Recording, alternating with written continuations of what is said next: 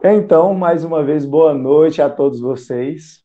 Vamos lá para mais um encontro do Segunda de Lei, falando sobre o livro de Albert Wolters, A Criação Restaurada, a base bíblica da cosmovisão restaurada. Hoje nós estamos lendo da página 74 a 78. Nós vamos falar sobre o reino de Deus e o ministério de Jesus. Eu estou num tempo assim mais é, mais pentecostal da minha vida, mais assembleiano, porque eu estou convivendo com muita gente que é assembleiana. Então, a cada duas, dois parágrafos no máximo, era um glória, era um ô oh, céus, ô oh, glória. E, e, e é impressionante esse capítulo. É impressionante a autoridade que ele derrama sobre nós como embaixadores do reino de Deus. É, então, Vamos fazer uma leitura aqui do primeiro. Eu vou ler o primeiro e o segundo parágrafo, e aí no final do segundo a gente comenta, que vou ler sobre o reino de Deus, e ao final dele a gente faz os comentários. Pode ser? Amém. Que a salvação significa restauração da criação. É, só fazendo aqui um, um rápido adendo. Nós finalizamos o último parágrafo, nós finalizamos o último conteúdo, falando que salvação é sinônimo de restauração ele deu as bases bíblicas para isso, e agora nós vamos seguir o, o texto. Que a salvação significa a restauração da criação, pode ser ilustrada pela discussão sobre o reino de Deus, pois, de fato, a restauração da criação em Cristo e a vinda do reino de Deus são uma e a mesma coisa. Vamos começar especificando o significado da palavra reino. A palavra grego, grega basileia normalmente traduzida por reino, significa realeza, ou seja, soberania, poder, domínio.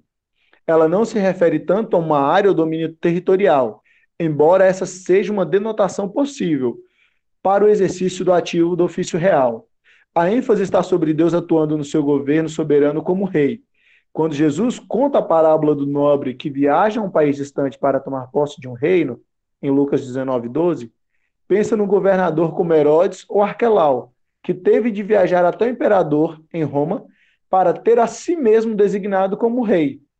O reino de Deus, assim, traz à lembrança o rei legítimo que governa o seu território, a criação.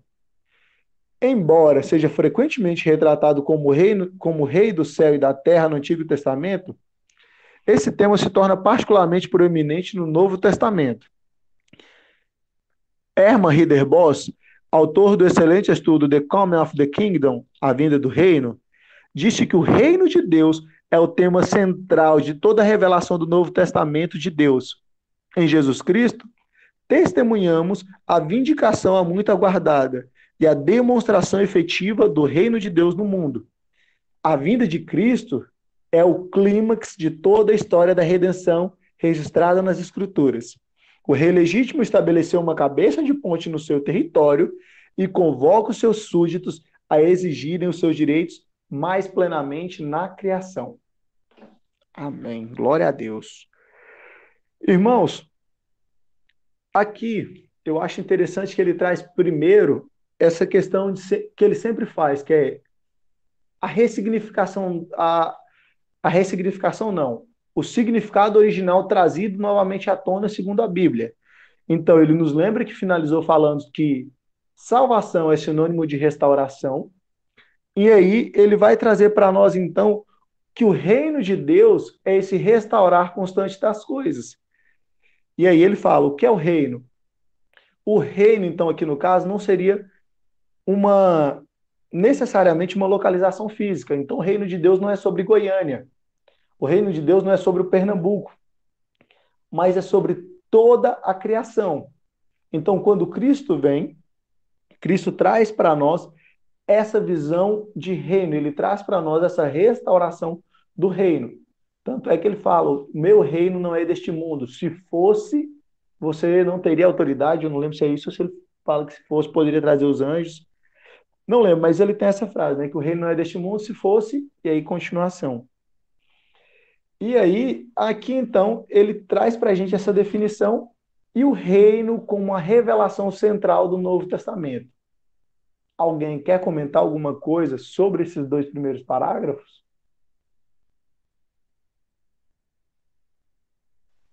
Eu queria, queria comentar também. É, sei que o pessoal vai comentar, então deixa eu me adiantar aqui. É, boa noite para todo mundo, graças e paz para vocês. É, Na Paula, prazer te conhecer, seja muito bem-vinda, Deus abençoe.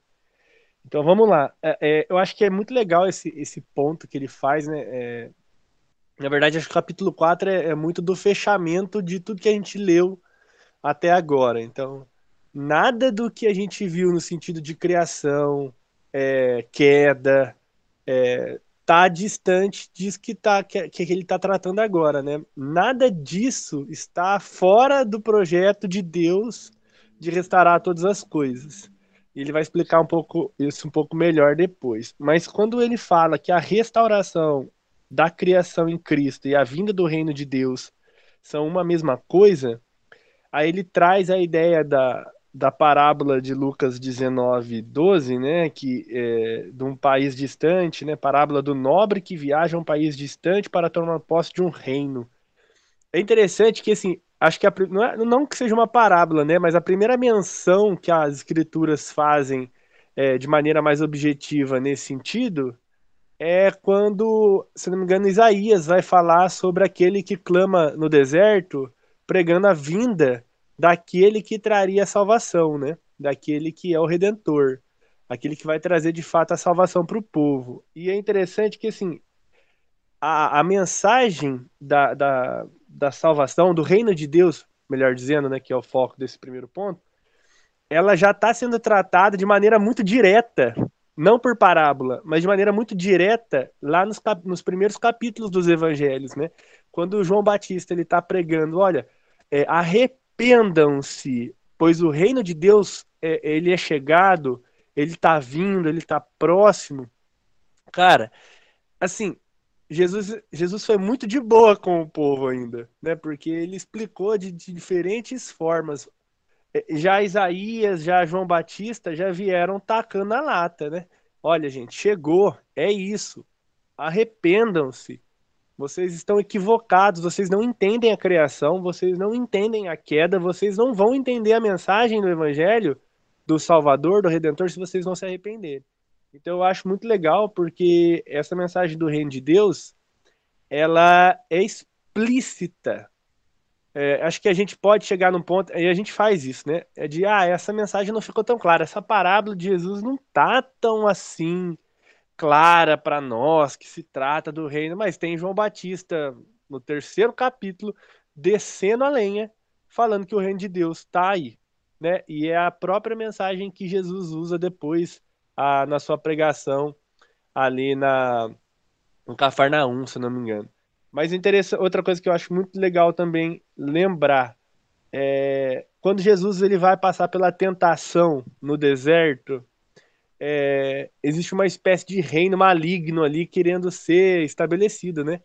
Então, o diabo, o Satanás, ele vem tentar Jesus dizendo: olha, é, faz com que Deus te salve, se jogando daqui, é, faz com que essas pedras virem pão, é, me adore. Então, tudo que ele está fazendo ali, acho que a gente, acho que até tentei tratar disso no último lei, é, é toda uma perspectiva de reino, né? Tipo, olha, tá com fome? Você é Deus. Usa o seu poder para benefício próprio nessa terra. Não passa por dificuldade, não. Tu é rei. Tu tem poder. Muita gente ouve isso, né? Tu é filho do Deus Altíssimo. Você não pode passar necessidade, não. Você não pode passar dificuldade, não. Decreta aí na sua vida que tu é filho do, do, do rei. E, não. A gente não pode. Gente, aí ele responde, né? Nem só de pão viverá o homem, mas de toda palavra que provém da boca de Deus, ou seja, que vem da, da boca daquele que é o rei do negócio todo, né? Outra coisa que é legal é sobre o se jogar, né? O se lançar. É, a gente, por entender que, que Deus é todo poderoso, que o reino de Deus está presente, às vezes a gente tenta Deus fazendo coisas que não deveriam, né? E os seus súditos não deveriam tentar o seu Senhor. Outra perspectiva legal também da presença do reino nessa primeira, nesse primeiro contexto do, dos evangelhos, da tentação de Jesus, é adorar o diabo. Olha, Jesus amado, tá acontecendo, Samuca? Ah, voltou? Legal. Tava virando. Falei, caraca, tá pentecostal também. tá rodando. Deixa o menino rodar, né? E... e outra perspectiva que eu acho muito legal, né, acerca dessa ideia de reino sendo é, o diabo tentando criar uma diferença aí, a gente tem uma perspectiva de reino diferente, e hoje é uma perspectiva que a gente infelizmente tem, muitos evangélicos têm, é, é desse reino que tipo, a gente acaba servindo a outros deuses para conseguir aquilo que a gente quer, né? É, tem uma série que eu tava assistindo, até compartilhei com o Samuel, ele já assistiu, o Super Store, né? Super Store, né, Samuel? E lá tem um, um chefe que ele é cristão, e ele é muito chato nesse sentido de cristão, né? Ele é o cara que fica tentando enfiar a goela abaixo o cristianismo. Aí, num determinado momento lá onde eles estão, nos Estados Unidos, passa um, um tornado, e o tornado destrói a loja e ele começa a rezar, orar para todos os deuses que ele lembrar. Aí, uma coincidência, né? É que quando ele está orando para Alá, para o, o tornado. Aí ele, poxa, Alá é o Deus verdadeiro. Né? Então, caraca, Alá resolveu meu problema. E muitas vezes é isso que, é, que a gente não entende, né? Que dentro do reino de Deus, o único que pode resolver os problemas é Deus. Não existe outro. Então é legal bater na tecla de que o reino é de Deus, quem manda é Deus, a gente se sustenta pela palavra de Deus e a gente não tenta o nosso Deus. Então essa perspectiva de reino, no começo dos evangelhos eu acho muito válida. Ele vai, não vai tratar disso, mas eu acho que é interessante trazer. E era isso. Samuca.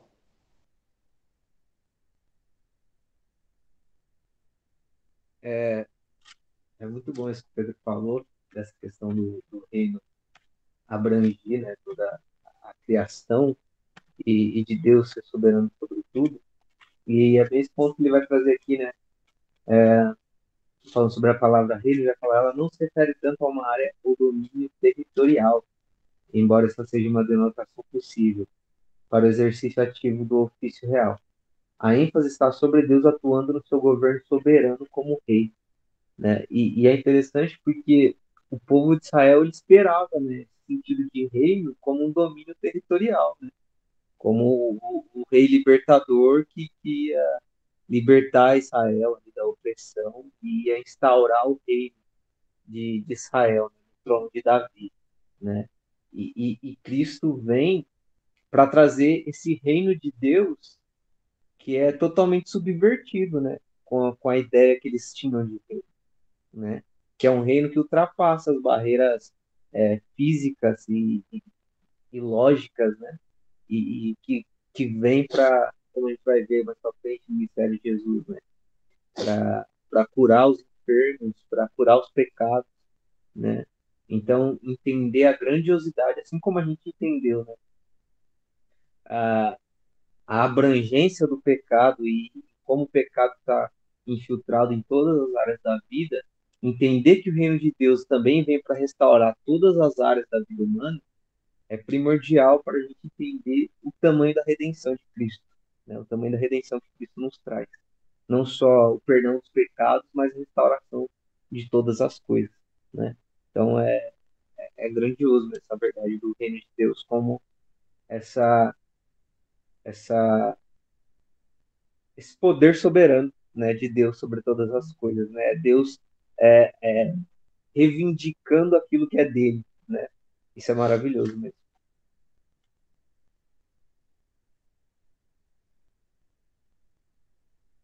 Ana, como você é a única que nova, né? Caso você queira falar, só ir aí na opção levantar a mão, que aí a gente finalizando a gente deixa a oportunidade. Nesse, nesses três primeiros, nesses dois primeiros parágrafos, eu marquei três tópicos que eu acho interessantes, na minha percepção, que são muito bons. E um deles, que a gente já falou várias vezes, é que salvação é igual restauração. Porque ao longo de toda a minha vida cristã, eu nunca tive essa ligação. Eu sempre tive a salvação como a. Esqueci o, a expressão, mas assim, por falta de expressão melhor, eu vou falar que é aquele teletransporte cósmico quando a gente fechar o olho e aparecer no céu Lá do, do final do Apocalipse. Arrebatamento, você tá falando? É o arrebatamento, é isso aí. Ô, glória. a gente... eu, e aí? Eu sempre tive a visão da, da salvação como lá para frente. Eu nunca tive a visão da, da salvação como lá para trás. Cara, ser restaurados ao ponto original do plano de Deus. Não tanto olhando para Apocalipse, mas sem deixar de olhar, óbvio, mas olhando para o Gênesis sobre a ordem e vontade do Criador para a nossa vida antes do pecado. Que foi o que o, o que o, o Voltas trouxe para a gente aqui, que é exatamente essa sensação de restauração em plenitude. E aí, a segunda parte que eu achei extremamente assim, interessante foi essa definição de reino, porque a definição de reino ela não necessita de um lugar e ela não necessita de uma pessoa. Ela é uma restauração total. E aí, mais para frente, eu quero até entrar naquele documentário que Samuel trouxe para a gente. Foi excepcional. Se você assistir aquele documentário e você lê o capítulo, você vê que o capítulo está escrito no documentário e o documentário está escrito no capítulo. Cara, é excepcional. O reino, ele não depende de ser restaurado em águas, em céus, em plantas. O reino ele não tem uma localização específica para ser restaurado. Tanto é que ele é restaurado a partir de nós, a partir da renovação da mente, do coração que ama a Deus, e aí, e aí sucessivamente. Hoje eu estou meio cansado, então eu estou trocando muita expressão. Qualquer coisa vocês me corrijam. E aí o terceiro ponto que eu acho extremamente interessante é o reino como revelação central do Novo Testamento. Eu não sei se é porque assim, eu, para não dizer que eu nunca li o Novo Testamento inteiro, eu li ele uma vez. E eu sempre fui de ler muito, pegando assim, cara, o que que Deus está me falando que eu posso vivenciar hoje no meu dia? O que que eu posso executar? Então eu nunca tinha o um sentido geral do Novo Testamento. Mas quando você lê aqui, você fala, cara, é isso. É... Se você for lá, quem puder marcar aí para depois ler, Mateus capítulo 10, do versículo 5 ao 15. E eu vou ler aqui somente até o, o 8, é, para a gente ter uma noção, mas é extremamente impressionante. Esse versículo 7 já é uma marcação na minha vida. Mas, olha só, ele fala o seguinte: Assim, a esses doze homens enviou Jesus com as seguintes recomendações: Não vos encaminheis aos gentios, nem entreis em cidade alguma dos samaritanos. Antes, porém, buscai as ovelhas perdidas da casa de Israel. E à medida que seguirdes, pregai esta mensagem: o reino dos céus está a vosso alcance. Curai enfermos, purificai leprosos, ressuscitai mortos, expulsai demônios. Graciosamente recebestes, graciosamente dai. Essa passagem, para mim, ela é extremamente impressionante. E por que, que eu gostei da definição de reino? Eu sempre fiquei com aquela passagem que o reino é paz, justiça e alegria no Espírito Santo. Mas essa visão completa de restaurar para o sentido original de Cristo, para o sentido original de Deus, eu não tinha. Então, para mim, isso foi interessante, porque, cara, paz, no momento em que você é livre de todo, de todo o mal a partir de Cristo, você tem a paz que excede todo entendimento. A justiça e alegria no Espírito Santo. Isso é o projeto inicial de Deus para a nossa vida, né? Pelo que creio eu. Então, para mim, é, essa primeira parte ela ficou muito marcada nesses três pontos: salvação como restauração, definição e a revelação. Alguém quer acrescentar alguma coisa nesse ponto? Hélio, eu quero comentar mais um pouquinho aí. É que assim, eu acho, achei muito legal porque a perspectiva do reino de Deus é como eu falei, ela, ela tá só fechando aquilo que a gente trabalhou até agora, né? Eu lembro que foi até o Samuca que, que abordou bem essa questão do mandato cultural, numa das vezes que ele conduziu, e é interessante demais como o reino de Deus ele restaura o mandato, os mandatos dados ao homem lá em Gênesis. Né? Então, assim, a gente tem, a partir da restauração de todas as coisas, principalmente da criação, claro, principalmente por causa do homem, né? Porque a coroa da criação é o homem. Então, a partir do homem entra o pecado do mundo, né? E também a partir de nós, a obra de Deus, né? ela vai sendo percebida no mundo. A obra que Cristo fez, ela através de nós vai sendo aí, né, de certa forma aplicada naquilo que a gente faz, naquilo que a gente pensa, como a gente vive. Então é legal que a gente é, e já foi dito isso, né? Nós somos pequenos cristos, nós somos é, espelhos daquele que de fato é, é, a imagem que está em todos nós, né? Que reflete em todos nós. Então eu fiquei pensando assim, como a questão do mandato no reino de Deus ela é preciosa. Porque Deus, através da restauração da criação, do homem e da, da obra natural, ele vai restabelecendo o mandato que ele iniciou um dia lá atrás, né? que ele estabeleceu um dia lá atrás, no começo de tudo. É, o mandato espiritual e o mandato social. Então, assim, a gente vai vendo Jesus Cristo é, pelo Ministério da Reconciliação, por exemplo. O Ministério da Reconciliação é legal que já traz o nome de, de, de algo restaurado, né? É, então, a ideia é Jesus Cristo, através do reino de Deus, ele restabelece a nossa ligação com Deus, a nossa ligação com o próximo e a nossa ligação com a obra criada. Então, o que a gente não pode perder de vista também é isso, que a salvação de Deus tem implicações diretas não só com o nosso relacionamento com Deus, com o próximo, mas também com a criação. Então, não é um lugar fixo, mas olha que interessante, quando a gente lê João capítulo 1, e, e eu acho que eu vou ficar só no começo dos, dos evangelhos hoje, é, ele vai dizer o seguinte, né? Que no princípio era o verbo, o verbo estava com Deus, e o verbo era Deus, ele estava no princípio com Deus, a perspectiva de eternidade, né? Então, acho que o que a gente está lendo aqui é um pouco de um desdobramento do que João está iniciando, de como João está iniciando o evangelho. Aí tá lá, todas as coisas foram feitas por intermédio dele, e sem ele nada do que foi feito se fez. É legal que a Ana Paula comprou um livro, e eu vi lá, até compartilhei com o pessoal, ela comprou um livro chamado Calvinismo, do Abraham Kuyper. Vai ter uma frase lá, Ana, que o Abraham Kuyper vai dizer assim, não há um centímetro sequer na existência da toda a criação que Cristo não diga é meu, né? Então, essa afirmação de Cristo, ela é muito de, de Abraham Kuyper, perdão, ela é muito simbólica e ela é basicamente o que está escrito aqui, né, em 1 João 3, que todas as coisas foram feitas por ele, por intermédio dele, e nada do que foi feito teria sido feito se não fosse por causa dele, né? Então, aí continua a vida estava nele e é, a vida era a luz dos homens. Então, tudo isso que a gente está vendo né, na revelação inicial ali da, do, dos escritos dos evangelhos é o estabelecimento do reino de Deus, cara, como ele lida com tudo e com todos, né? E como ele nos chama a nos relacionar com todas as coisas. Então, é, eu, eu acho que é legal a gente ter essa perspectiva aí de corregência, né? E mandatos. Samuca. Primeiro, Ô Pedro, você dá spoiler do livro pra, pra Ana? Como assim? Agora não tenho nem mais vontade de ler o livro. É, é, um, é um tópico do, dos. Acho que são 10, sei lá. Não, é... Eu assisti, é, mas eu já tive esse spoiler pelo, por uma pregação do Eber de Campos. Né, e aí ele, ele falou. Na verdade, até fui conduzida por meio dessa pregação pro, pro livro do Abram. Bacana estudada, estudada, tá certo. É, mas achei bem bacana o que o Pedro trouxe sobre a questão da, da humanidade, né?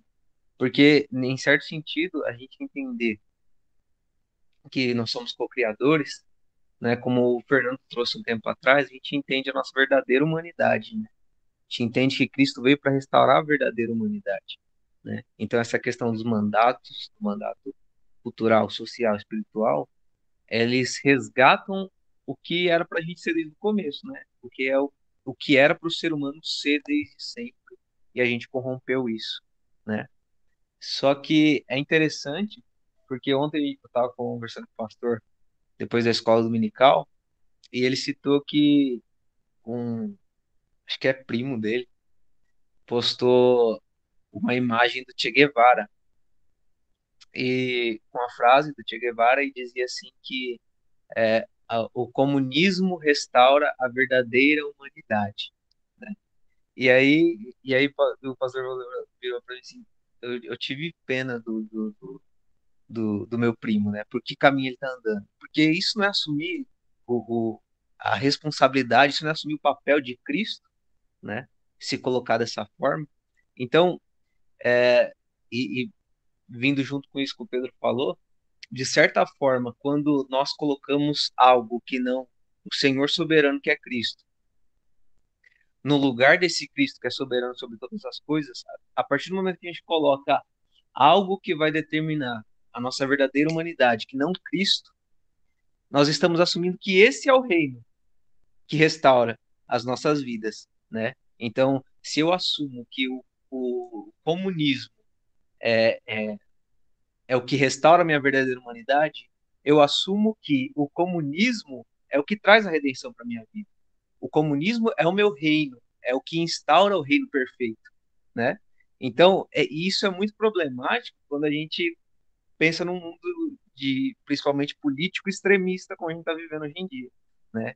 Então, é, a minha ideologia política, ela é o, o que traz o reino perfeito, né? Se tal cara tiver no governo, a gente vai ter o reino perfeito, né? E aí a gente fica se baseando em, em pessoas, em ideologias, quando o reino, novamente, né? A gente fica igual o povo de Israel, achando que o reino é aqui, o reino é agora, é territorial, né? É aqui, o Brasil vai ficar melhor, aquilo vai ficar melhor, né? Mas quando o reino é tão abrangente, como ele falou ali, abrange a criação como um todo, sabe? É, é restauração por completo, sabe? Não é um ponto ou outro, é tudo que é restaurado pela graça de Cristo. Então, isso é, é, é importante a gente lembrar também dessa grandiosidade. Eu, eu sempre toco nesse ponto que é, é, é, é maravilhoso, assim, sabe? Como ele falou, às vezes a gente acha que a gente tem essa bagagem cristã de que a salvação é um ponto específico da nossa vida, sabe? De que a gente vai é, ter o arrebatamento, a gente vai ser salvo, de que a gente vai é, é, ser, ter um novo corpo, né, ter o um corpo glorificado e a gente vai ser salvo. E é só a gente, né? Só que é a criação inteira que é restaurada. Esse ponto para mim é maravilhoso de entender que é, por mais que eu seja a coroa da criação, por eu ser um ser humano, por mais que Cristo tenha morrido na cruz para pagar pelos meus pecados, ainda assim ele restaura toda a criação comigo, porque toda a criação foi corrompida por causa de mim, sabe? Isso é grandioso, é grandioso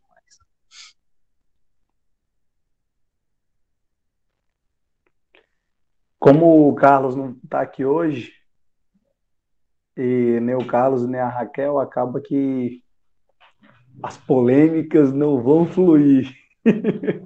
Mas fica para a semana e esse pensamento. Se nós estamos falando tanto de reino, e vocês levantaram esse ponto de ser a coroa da criação, cara, onde que a gente se encaixa nessa questão de reino? Porque a coroa é o símbolo de um, de um rei. Mas vamos deixar isso para um, para durante a semana.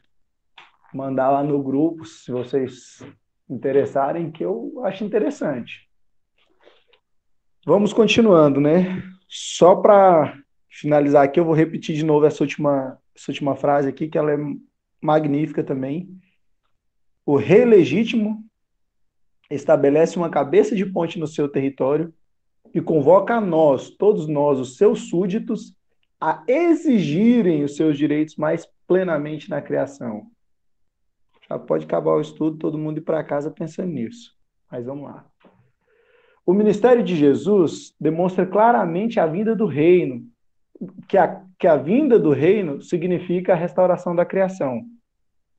A obra de Cristo não foi apenas a pregação da vida de um reino havia muito esperado, mas também uma demonstração dessa vinda, em suas palavras, especialmente em suas obras, o próprio Jesus foi uma prova de que o reino havia chegado. Depois de expulsar um demônio de um homem cego e surdo, Jesus disse aos fariseus: Se, porém, eu expulso demônios pelo Espírito de Deus, certamente é chegado o reino de Deus sobre vós. Se alguém quiser fazer algum comentário, só levantar a mão, ok? Assim, os milagres de Jesus não apenas atestam a verdade da sua pregação a respeito da vinda do reino, mas verdadeiramente a demonstram. A, a, a cura realizada por Cristo constitui uma evidência real do seu reinado sobre o poder da doença e Satanás. Em conexão com o nosso tema da recriação, é particularmente surpreendente que todos os milagres de Jesus, exceto da maldição da figueira, são de restauração. Restauração à saúde, restauração à vida, restauração à liberdade da possessão demoníaca. Os milagres de Jesus nos dão um exemplo do significado da redenção, a libertação da criação das algemas do pecado e do mal e a reinstalação da vida criada como planejada por Deus. Aqui, como eu li em Mateus, é, Jesus expressa o seu reino, o seu ministério, a sua invasão no plano caído, a partir da sua demonstração de poder de rei. Estava conversando com a minha esposa antes e teve algumas coisas que a gente anotou aqui que é interessante. Jesus ele é o rei, mas ao mesmo tempo ele é acesso ao reino. Então, quando a mulher vai lá e se esforça para tocar na borda do pano dele, ela se esforça o quê? Para ter uma parte do reino na sua vida. Quando a mulher que não era judeia e vem e pede a Cristo que purifique a filha dela, e aí Cristo fala assim: não, a hora que a gente está alimentando a mesa, os cachorros ficam para depois. E aí ela fala: não, mas até os cachorros comem das migalhas que caem. Então, ela está tá se esforçando para ter acesso ao reino, porque Jesus é o rei, mas ele também é o acesso ao reino. E o reino traz toda essa restauração. E aí, esse mesmo rei que já trouxe o reino, ele nos ensina a pedir Senhor, que venha o teu reino. Então, quando vier o reino dele em plenitude, nós seremos plenamente restaurados ao processo original. Mas até lá, nós vamos sendo transformados de glória em glória, nós somos transformados de ordem em ordem do rei que, que manda na nossa vida, do rei que nos direciona. E uma coisa interessante é que um rei sempre transforma o seu reino.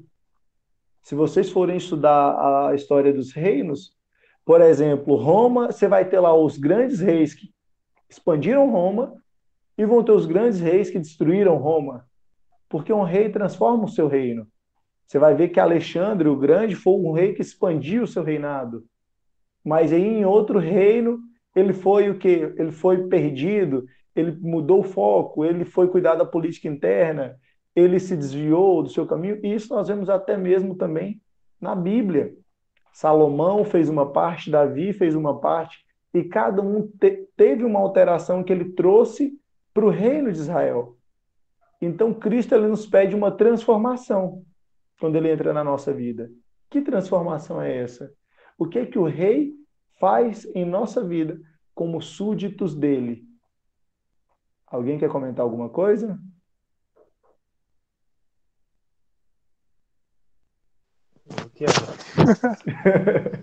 Eu já fico assim, alguém quer comentar alguma coisa, Pedro? Pedro primeiro, depois Samuel. O é. Samuel ele quer falar sempre, ele não abaixa a mão, então eu já falo Samuel. A ordem é a seguinte: primeiro é o Pedro, depois é o Samuel, aí de vez em quando a Laís ela vai lá e manda alguma coisa. É, a Laís resolve. Ela diz, Nossa, deixa eu falar esses dois, só falaram bobeira. Não, é, é, é que lendo aqui esse primeiro ponto, né? É, Jesus ele faz uma referência ali à chegada ao reino, ele dá o exemplo do expulsar demônios e tal pelo Espírito de Deus. É, é legal que assim, cara, é uma parada muito sobrenatural, né? É um negócio assim, é, é que nem eu comentei, eu acho que falei já para alguém, acho que ficou o Carlos que eu falei. Nunca vi nada disso assim, gente, expulsão de demônio, essas coisas nunca vi. Acho que falei pro Samuel, né? Não sei também. Mas, enfim, nunca vi manifestações espirituais desse nível.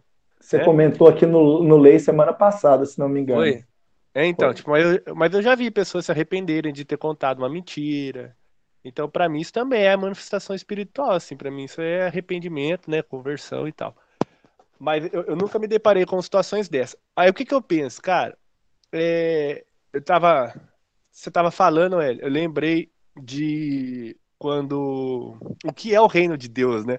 Paulo em Romanos 14, verso 17, ele vai falar assim: é, porque o reino de Deus não é comida nem bebida, mas justiça e paz e alegria no Espírito Santo. Aí ele continua, olha que da hora. É, aquele que deste modo serve a Cristo e é agradável a Deus e é aprovado pelos homens, e aprovado pelos homens.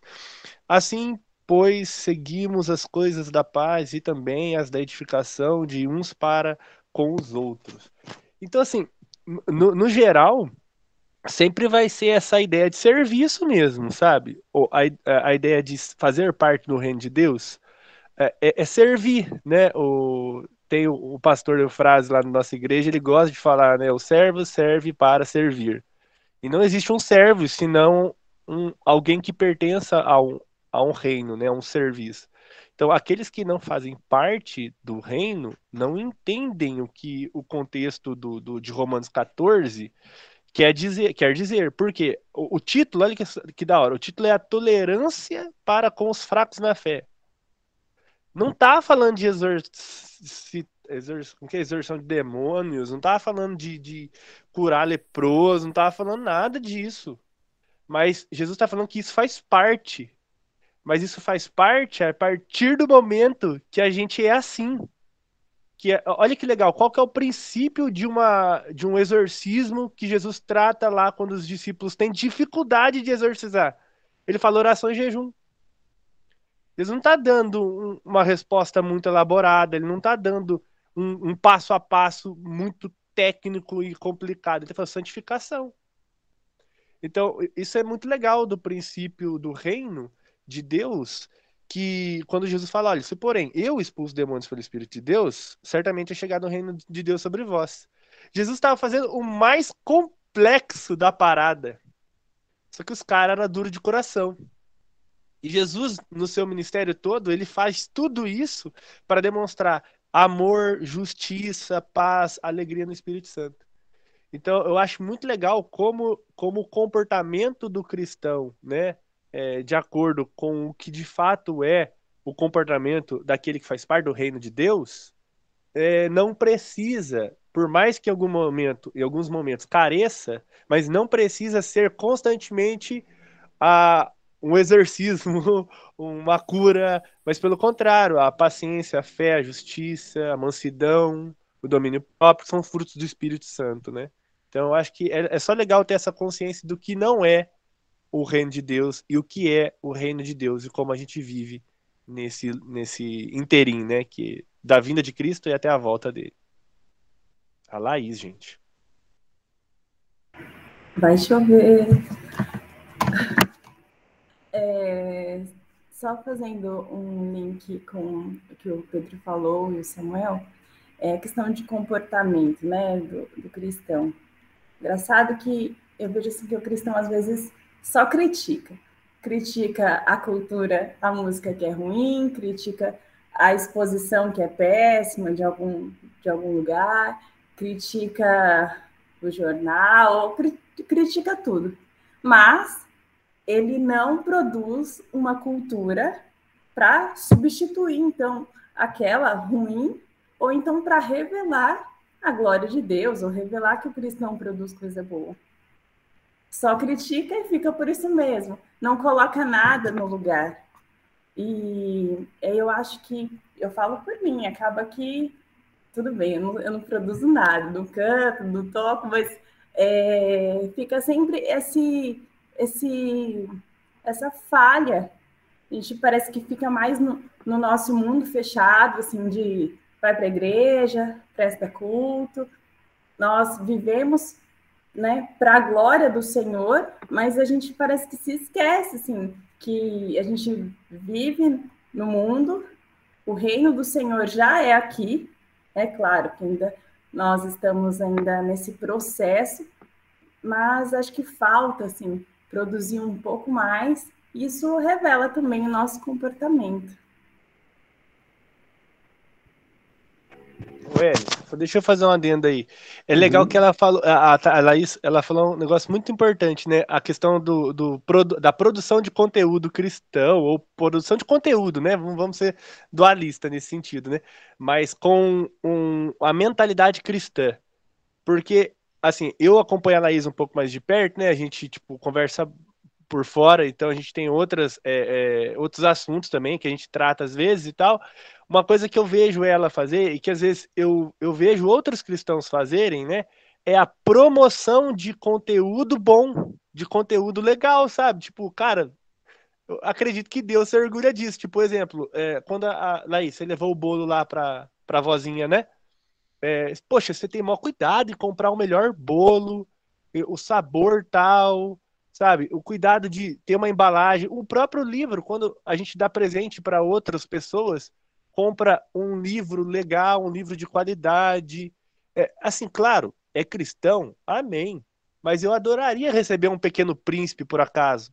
Eu adoraria receber um Alice no País das Maravilhas, por acaso. Sabe? Tipo, são conteúdos que eu considero bons. Mas a gente promove isso a gente gasta tempo promovendo aquilo que não necessariamente é feito por um cristão, mas colabora para a sociedade. Por exemplo, Samuca gosta de rap. E o Samuca, ele promove às vezes um rap para mim, alguma letra, alguma ideia, e ele faz um link. Isso é promoção de conteúdo que vale a pena promover. Cara, beleza, você não vai conseguir produzir? OK. Mas não fica nessa de só critico, só critico e nem sequer promover. É por isso que a ideia do reino é legal, porque o reino é serviço. Mas é, promover também é serviço. É por isso que a pregação ela anda escassa. Por isso que a gente não gosta de pregar e evangelizar. Porque a gente não precisa criar um material para isso, porque a gente já tem as escrituras, mas a gente não quer promovê-las. A gente não quer, não quer colocar ela num pedestal e falar: olha, é isso que a gente segue. A gente não quer exposição. Às vezes, promoção é exposição e as pessoas não querem isso. Então, se expor como um cidadão do reino, né, é como alguém que está num país é, de forma ilegal, né? Tipo, a gente não quer você aqui, cara. Você não, não serve pra gente. E é de fato, a gente vai sofrer isso em algum momento, né? A gente sofre isso dentro de casa. Por que, que a gente não vai sofrer isso nas ruas? Então, eu acho muito legal essa consciência de que a gente está aqui para produzir e promover conteúdo bom. A gente tem falado de uma criação originalmente boa, sabe? Isso é importante, cara. É isso. Nesse ponto, tem duas coisas que são interessantes.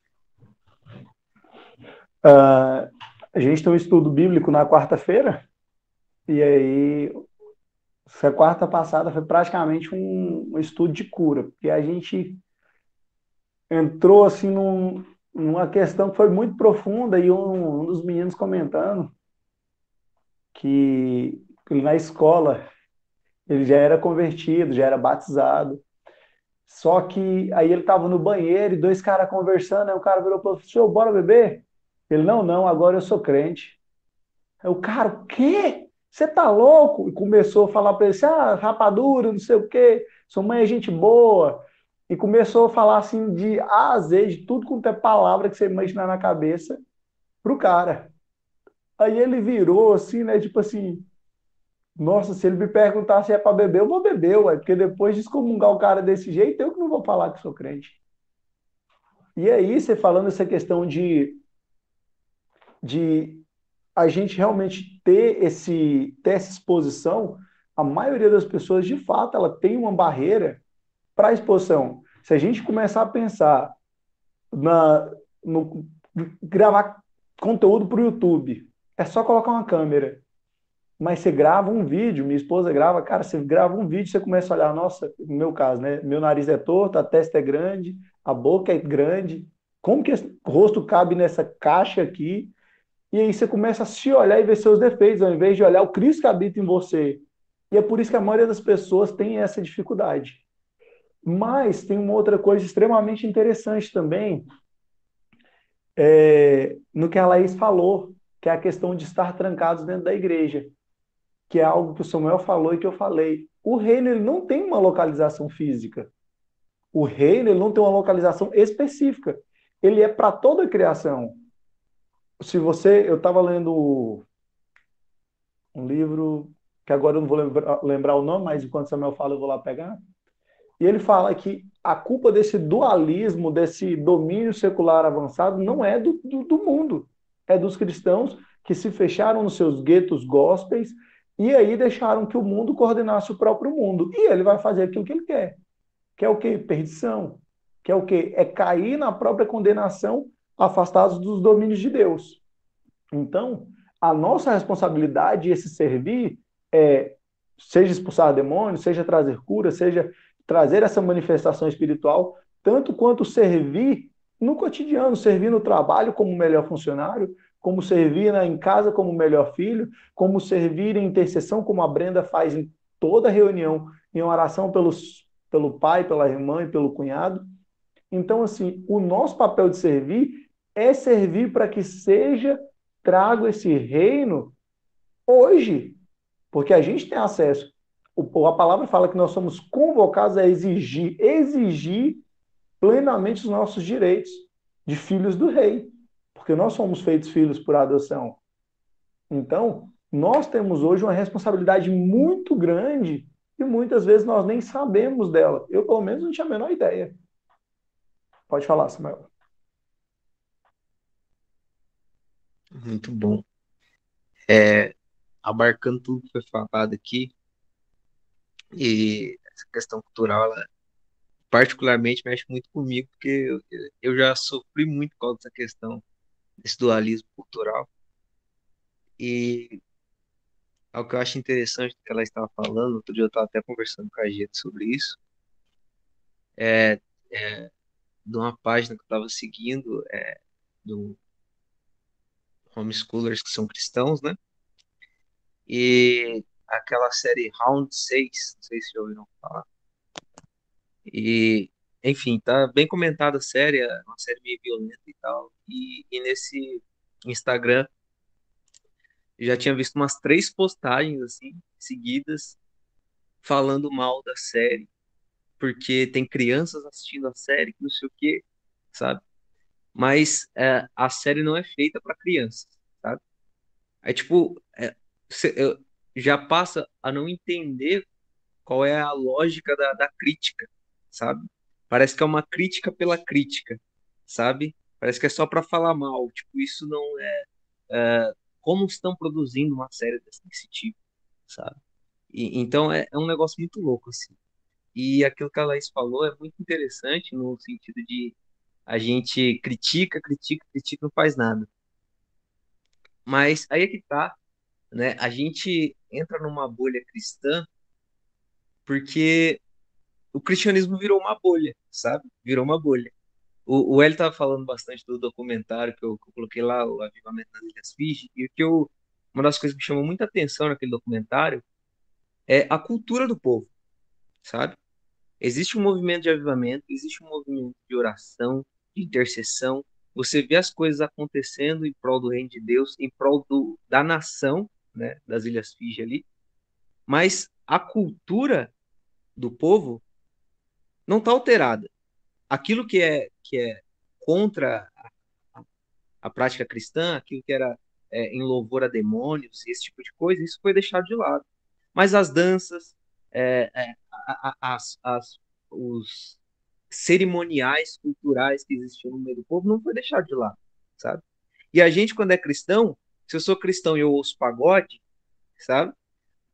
Ao invés de eu tentar restaurar o pagode para Cristo, eu paro de ouvir pagode, tá ligado? E, e a gente que é cristão, é, principalmente aqui no, no, no Ocidente, a gente tem muito essa ideia de que eu virei cristão, virou a chave ali, eu, eu já não, não faço mais aquelas coisas, sabe? Eu posso fazer, mas é diferente, é outra coisa, sabe? E quando eu olho para esse documentário e para outros locais também, como a gente viu no, no curso do ACT também, né? A Laís e o Pedro fizeram também, que a, o nosso papel não é alterar a cultura, sabe? Mas é restaurar ela, mostrar que existe benefício ali, existe pontos bons, né? Como eu estava conversando com o pastor, que no sentido das mulheres muçulmanas, elas não se sentem oprimidas por usarem burca, por viverem naquela cultura que elas vivem, mas a gente vai com uma ideia de que elas se sentem oprimidas porque para a gente isso é opressão. Mas é porque a nossa cultura é diferente, sabe? E isso é muito louco porque se a gente não entende as várias facetas que Deus colocou na humanidade, nas nações da humanidade, nos povos, nas línguas, e a gente não vê beleza em tudo isso, a gente acaba perdendo parte desse reino, sabe? Porque isso também é, é parte do reino de Deus, sabe? Isso também é parte de como as coisas deveriam ser, sabe? Porque Deus fez a humanidade multifacetada exatamente para isso, para a gente se, se complementar, sabe? A dança que é feita lá nas Ilhas Fiji não é feita aqui, sabe? Mas assim como eu vejo beleza lá, eles vão ver beleza num, num samba, sabe? Mas aí é que tá. Se a gente deixa os aspectos pecaminosos, a gente pode sim ver beleza nessas coisas. Mas só atacar por atacar e não fazer nada para. É, como que o Paulo fala? É, trazer cativo essas coisas a Cristo, né? Se a gente não trouxer essas coisas cativas a Cristo e só atacar, não tem sentido a nossa crítica, sabe? É só a crítica pela crítica, e aí tanto faz, sabe? É só para falar mal, é só para dizer que eu sou contra, sabe? E isso é muito é perigoso, sabe? Porque Jesus ele nunca vai dizer que é contra as pessoas, sabe? Ele nunca vai dizer que é contra a cultura, sabe? Nesse sentido. Ele vai sempre querer regenerar, como a gente viu aqui a libertação da criação das algemas do pecado e do mal, e a reinstalação da vida criada como planejada por Deus. Né? Então é esse o sentido. É pegar aquilo que parece ruim e encontrar o, o que é bom ali, sabe? E não condenar tudo como um como plausível de jogar fora, sabe? Então é é, é isso. Falei demais. Pode falar, Ana Paula? Você levantou a mão primeiro. É, sobre o que vocês estavam falando aí, né? É, relembrando algumas situações que a gente acaba conhecendo, é, cai também no erro da, dos pais em si, né? Da, da igreja achar que pelo simples fato da pessoa estar dentro da igreja, colocando, por exemplo, pro, pro, programações de sábado, é, vai estar tá, um jovem ou adolescente ele vai estar tá seguro, né? Em relação à fé dele, em relação ao que ele crê e não necessariamente. Né? O fato da, da pessoa estar ali dentro da igreja, ser colocada ali dentro, é, não significa que o coração dela vai estar entregue ao Senhor. Né? Então, cai muito no erro do, de ser ensinado a esses jovens, a criança, a, a ser crente dentro da igreja, né? sendo que a maior parte do tempo da vida dela vai ser fora. Então, ela precisa ser ensinada a viver fora, né, a fazer a diferença, claro, na igreja, a gente vai servir uns aos outros, precisamos, né, tem, tem os seus projetos, mas principalmente fora da igreja. E isso muitas vezes é negligenciado. Né? O pai e a mãe acham que o filho está seguro no sábado à noite, numa programação legal, bacana, porém esse, esse jovem ele não está sendo, não, não tá sendo ensinado a se portar fora da igreja. Né? E aí ele acaba se adequando aos ambientes em que ele está.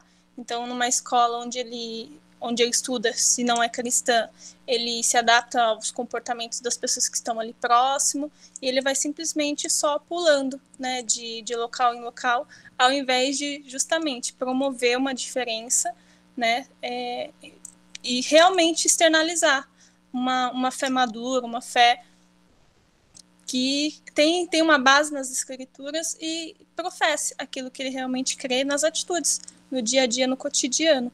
Né? Então, eu vejo muito desse ponto também.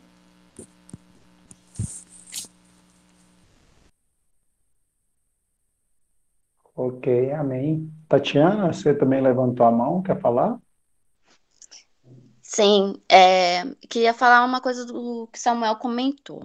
É, quando o Samuel comentou sobre a série, eu pensei muito, Samuel, sobre isso, porque eu fui uma das pessoas que publiquei na internet em relação à série, de ter cuidado com as crianças.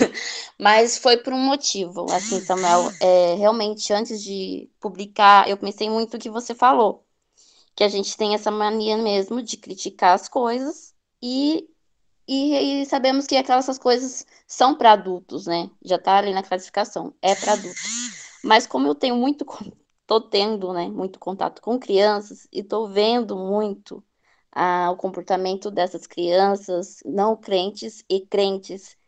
E, e essa série realmente, assim, não sei porquê, né, mas está entrando muito nas casas e eu tô vendo que as crianças realmente estão assistindo e eu senti, assim, a necessidade de estar comentando aquilo na, na, na, nas redes sociais.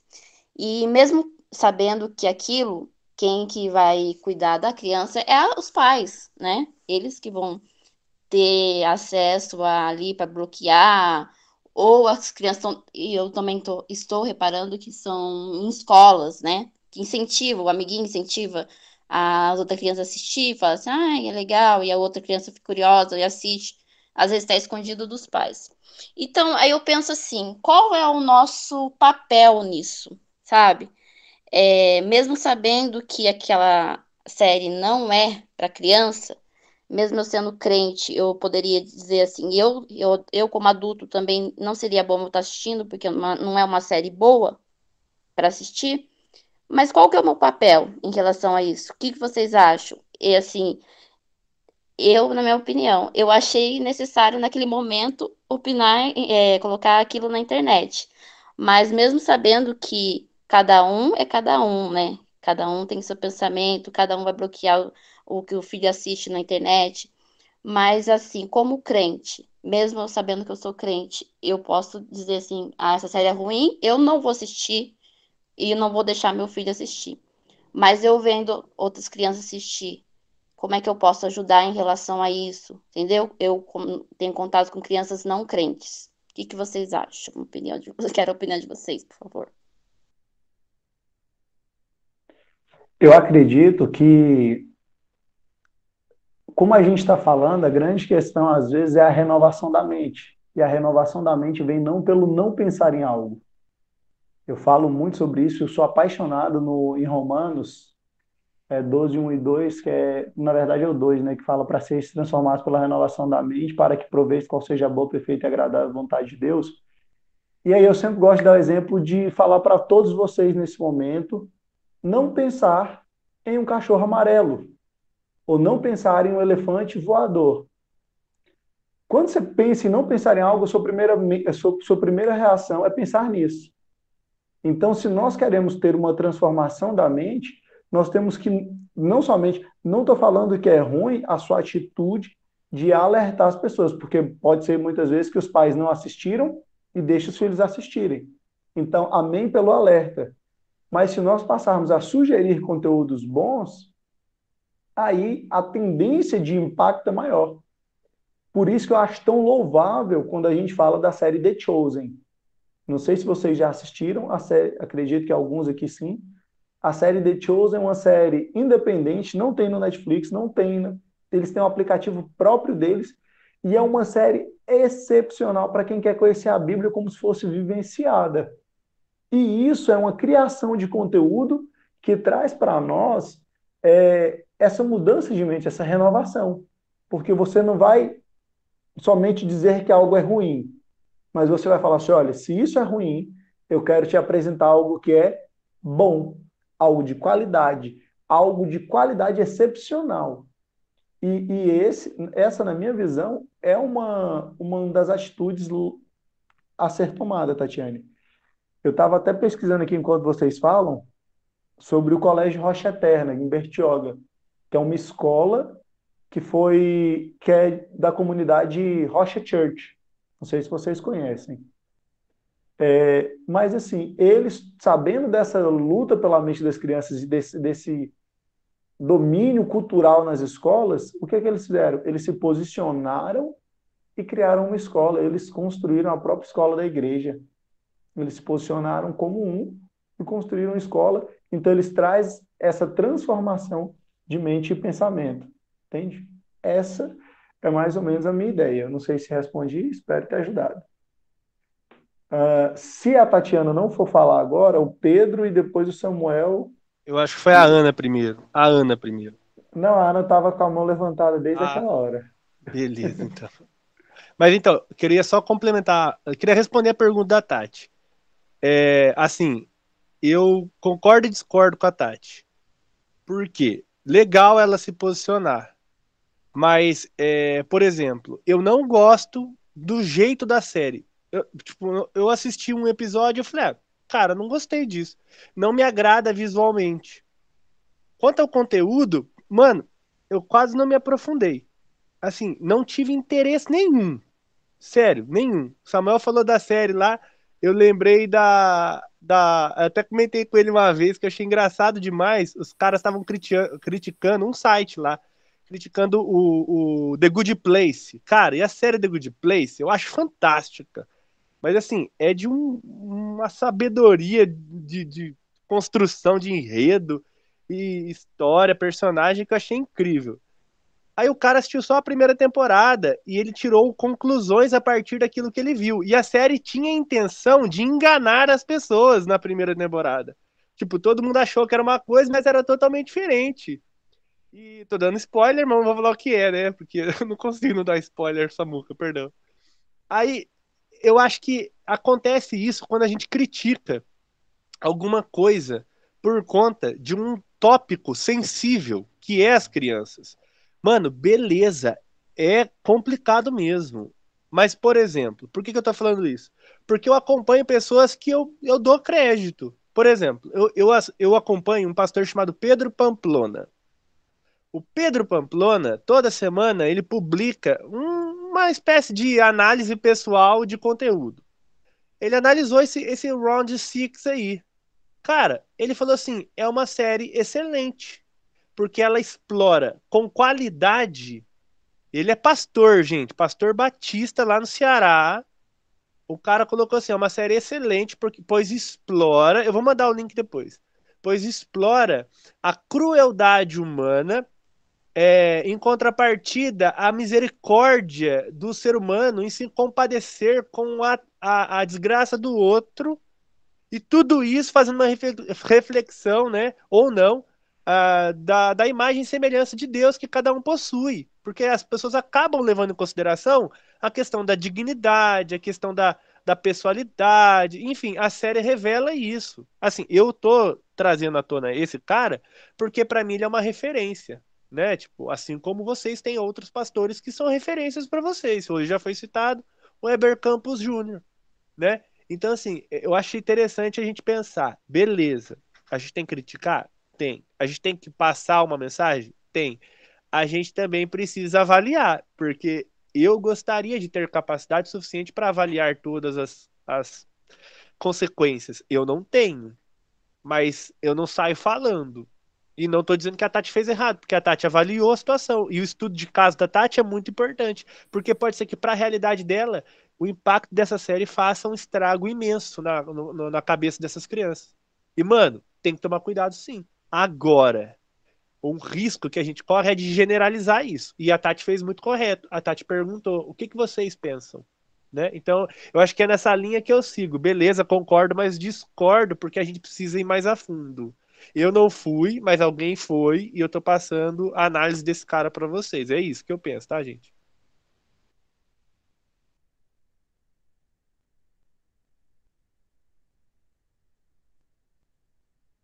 Samuel, tá Samuel. fechado o microfone. Eu Mas abaixei. ficou da hora. Eu abaixei Mas a mão que tinha ligado o microfone. Mas ficou da hora, você ficou com a mão no queixo, falando, tipo, caraca, é língua dos anjos, eu não tô entendendo. é, então, como eu ia dizendo, e vocês não me escutaram, é, Fernando. Eu, o, o meu pensamento vai de encontro com o do Pedro nesse sentido. É, eu acho que é, que é assim, a preocupação com as crianças é legítima, sabe? Mas, uh, voltando ao, a, a lógica da coisa, o, o, a série é uma série que não é para criança, né? E como o Pedro bem falou, é, para a gente levantar uma crítica ou a favor também, né? Eu, estou falando que a série não é para criança, mas eu também não assisti a série. Eu, eu tenho interesse em assisti-la, não assisti nenhum episódio ainda, mas eu tenho interesse em assisti-la. É, Mas eu não tenho propriedade, é, e, eu disse isso, digo isso com todo o amor, com todo o respeito, Tati. Por eu não ter assistido a, a série, eu não tenho propriedade para falar dela. Sabe? Eu não, eu não tenho a capacidade suficiente, se eu, se eu não assistir, se eu não, se eu não entendi do que a série se trata, como o Pedro falou aqui. Se a pessoa não entendeu a proposta, se eu não entendi a proposta, eu não posso me posicionar. Eu, eu penso assim, se eu, se eu não entendo, por exemplo, vamos supor que estou falando do livro aqui, A Criação Restaurada. Eu comprei o livro ontem, aí eu li a primeira página e aí eu vou me posicionar acerca desse livro, né? Eu acho que se eu só li uma página, se eu só ouvi o que eu, ah, entendi. Então tá certo. Então você tem, você tem você tem vivência para falar disso, então tá certo, beleza, né? Mas o que eu vejo é que muita gente fala e não e não assistiu, não sabe do que se trata, só ouviu as outras pessoas falarem, né? Então isso é um problema. Então, realmente, se você já assistiu, se você tem essa vez, você entendeu que isso é errado, tem todo o direito de se pronunciar e, e ser contra, sabe? Mas, da mesma forma, essa questão das crianças ainda me pega muito, porque, tipo assim, é, eu falaria se eu discordasse da série, eu falaria contra os pais que permitem que os filhos assistam esse negócio, sabe? Porque a responsabilidade não é da criança, cara, sabe? A responsabilidade não é da criança. Se os pais estão permitindo que as crianças assistam, o problema é dos pais, sabe? E, e assim, eu, eu não conheço as crianças que você tem convivência, que você falou que assistem essa série, mas se eu tivesse acesso aos pais dessas crianças, eu conversaria com os pais. Você, você tá ciente que seu filho assiste essa série e tal, tem certas cenas assim, assado, né? Então, eu acho que esse seria um, um contato mais direto, sabe? Mais eficaz, né? Como eu já disse um tempo atrás aqui, e eu gosto sempre de frisar isso no, na pregação do, do Rodolfo Abrantes, que mexeu muito comigo, e eu gosto sempre de frisar isso aqui. Quando a gente enxerga um problema, é problema nosso, né? Então, então, assim, se eu, se eu vejo um problema nisso, se eu vejo um problema no que está me circundando aqui, ele passa a ser um problema meu. Se a sua solução foi postar na internet, ok, beleza.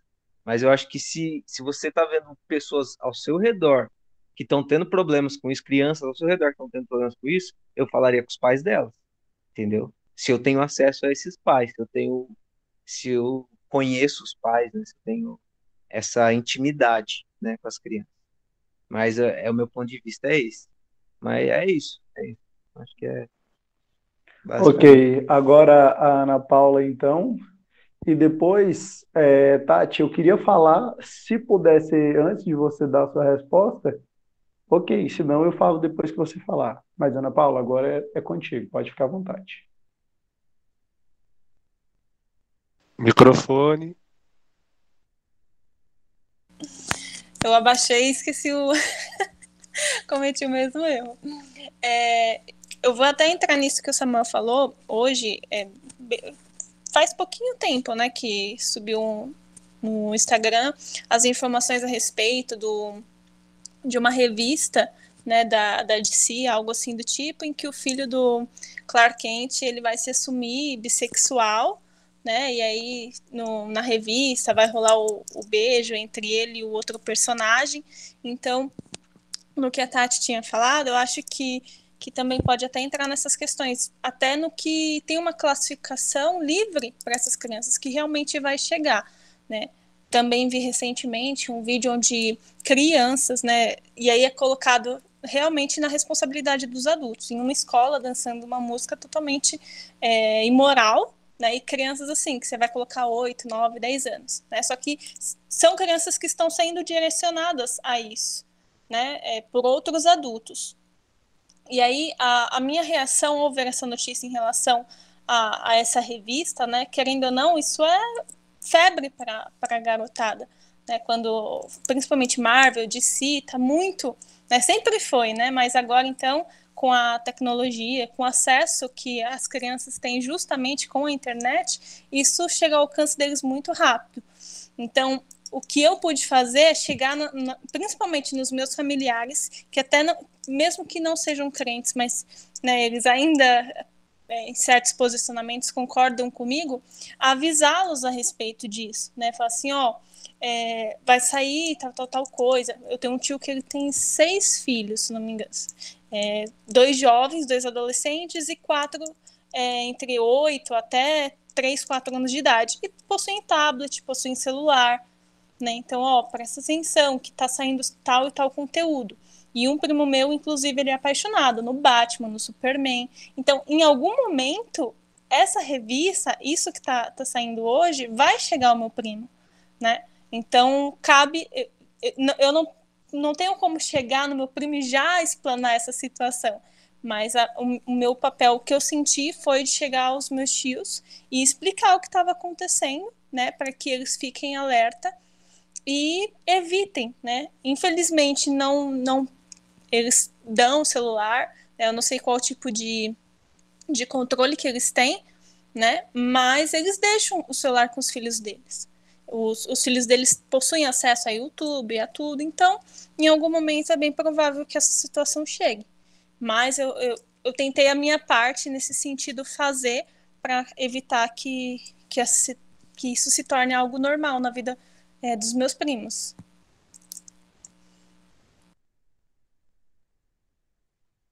Ok. Nós entramos nesse, nesse assunto a partir da pergunta da Tatiana sobre se, na visão de vocês, ela fez certo ou errado de falar sobre a série. E nós começamos um pouco antes falando sobre a criação de conteúdo cristão. Nesse meio tempo, nós falamos praticamente só sobre a série que nós criticamos. Por quê? Porque a gente falou assim: não vamos pensar em um cachorro amarelo e nós pensamos só no cachorro. É essa a grande situação de oferecer um conteúdo bom. Mas o Pedro falou lá no princípio sobre o seguinte: a gente serve, a, a, a gente traz o reino a partir do serviço. E cada um serve como consegue servir. A Tatiana viu uma oportunidade de servir, e é até bom que faça mesmo o, o princípio da igreja cristã era de rebater os, os gregos na sua filosofia, que era não era adequada realmente, não era perfeita enquanto nós tínhamos um, um, enquanto nós temos um Cristo perfeito. Então havia muito essa questão de rebater. Mas melhor do que isso é apresentar algo perfeito. É apresentar algo bom. É participar da criação. Como que a Ana Paula chegou aqui? a Ana Paula chega através não de uma crítica de um conteúdo que não serve, mas a partir de um conteúdo bom criado e postado na internet. Ela falou: opa, eu quero encontrar isso aqui. Está lá o nosso conteúdo, está lá a nossa conversa. Por quê? Porque nós criamos algo de qualidade. Quando nós vamos evangelizar, nós chegamos para as pessoas que estão usando drogas, as pessoas que estão perdidas, as pessoas que estão sem casa, e nós não falamos para ela que é ruim estar naquela situação. Ela sabe que ela está na merda na maioria das vezes. Nós falamos para ela que existe algo muito melhor. Então, essa é a grande situação. Eu falo para vocês, a maioria das vezes que eu falo para qualquer pessoa que eu não tenho TV em casa e que assim, cara, a gente não acompanha Netflix, não assiste série, não assiste, cara, eu não sei a última vez que eu assisti uma série sem ser o The Chosen, provavelmente foi um desenho. Provavelmente foi Os Caçadores de Troll da Netflix e há muito tempo. Mas tirando isso, a gente não assiste. Eu e minha esposa, a gente não tem nada assim para ficar assistindo. Porque a gente tem algo muito, muito, muito melhor para fazer. Cara, depois que eu comecei a ler a Bíblia, minha mente começou a explodir. E você começa a ver isso, começa a ver aquilo, começa a trazer para a sua realidade. E começa a ter acesso. E começa. Então você começa a fluir em um outro nível, em algo de excelência. E isso sim vai transformar esses os males do mundo. Porque a homossexualidade antiga.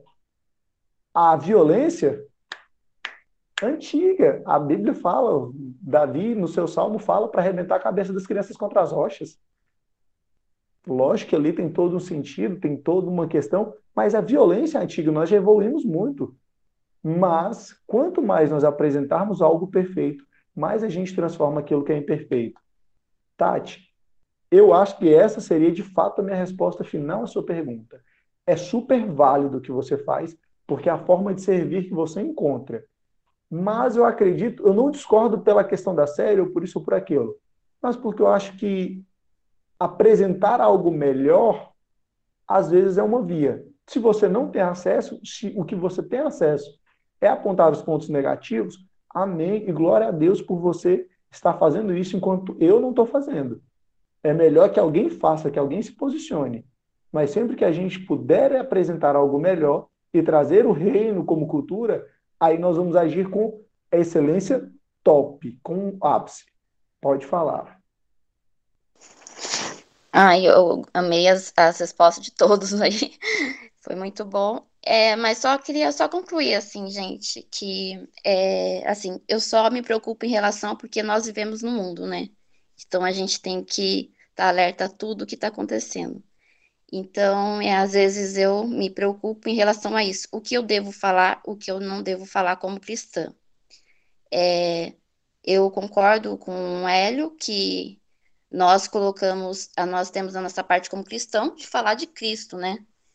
E, mas também concordo em relação a gente também saber o que está acontecendo no mundo para poder rebater isso e poder falar que isso é errado na visão de Cristo. Então é isso que eu queria dizer. Assim, é, assisti a série inteira. Confesso para você que é fascinante a série, viu? Você fica fascinante assistindo, você não quer parar de assistir. Mas você, ao mesmo tempo, como você é cristã, o Espírito Santo não tem como, ele, ele, ele dá uma cutucada em você e fala assim: é, essa série é pesada, essa série tem cenas ruins. Você está assistindo ali, mas né, você está vendo que é ruim. Algumas coisas são bem ruins. Apesar que o Pedro falou que do pastor elogiou a série, sim, tem algo, tem algo bom naquela série que fala sobre a, o, o ser humano ser obcecado por dinheiro, porque ali estão atrás de dinheiro. E por isso que eles acabam morrendo ali por, por um jogo para trás de dinheiro. Tem também o porquê de assistir a série e você ver ao nível que a pessoa chega. Mas é só isso. Eu queria, queria encerrar e falar outras coisas, é, continuar nosso estudo, mas é que eu fiquei só pensando se eu fiz certo ou errado. Agora eu penso assim, acho que fiz certo e mas eu, o que eu devo fazer é falar mais de Cristo do que falar de série, isso é verdade. Mas assim, o que eu devo, o que tocar no meu coração, se alguém estiver fazendo alguma coisa, falando alguma coisa errada, ou fazendo alguma coisa errada, se for de série ou for outra coisa, eu acho que se é, o Espírito Santo tocar em mim, que eu devo falar alguma coisa, eu acho sim que eu devo faz, fazer e falar. Mas obrigada aí pelas respostas de vocês.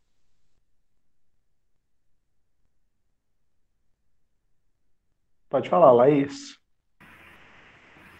É, nós estamos em outubro, né, no mês da reforma, e eu estava prestando atenção no que a gente estava fazendo, tentando reformular os nossos pensamentos, a nossa visão com relação à cultura. E a Tati estava falando é, quando as crianças observam né, os conteúdos que, que estão à disposição. É engraçado que quando a gente liga ou inicia algum programa, fica lá uma classificação livre, oito anos, dez anos, fica lá uma idade. Aí eu fiquei pensando assim, quem que foi que considerou essa classificação? Era um cristão? Não era um cristão? Hoje, antes mesmo quem não era cristão, tinha valores um, um pouco mais próximos, né, do, do que é ser crente. Hoje não, a gente tem criança aprendendo conteúdos aí e visões principalmente relacionadas à sexualidade que a gente eu, eu às vezes nem consigo entender. Então, é, eu acho que o desafio maior é a gente pensar tanto numa fala, como numa visão, como numa audição com perspectiva da eternidade né? Então, é uma cosmovisão, assim, de, assim, reter mesmo, ah, eu consigo ver que esses personagens X, Y, uh, têm comportamentos estranhos ou ruins, mas se a graça e o amor do Senhor não tivessem me alcançado, eu estaria exatamente igual. Então, a gente consegue, né, é, resgatar de conteúdos é, algumas coisas que nos ajudam também na nossa maturidade cristã. E aí eu acho que essa questão de é, falar com pais ou parentes que acompanham as crianças é algo que tá, é bem delicado, porque as crianças hoje estão mais assim, é, sei lá se os pais estão sem paciência, então acaba deixando mais cômodo ou fácil entregar algum eletrônico e deixá-las quietinhas enquanto vão fazendo outras coisas.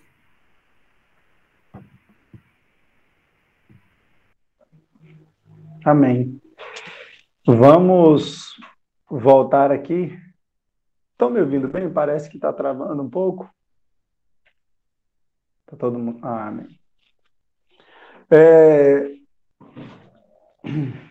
Então vamos, eu vou seguir aqui uma leitura agora mais uma vez dois, dois parágrafos. Não, eu vou ler um parágrafo.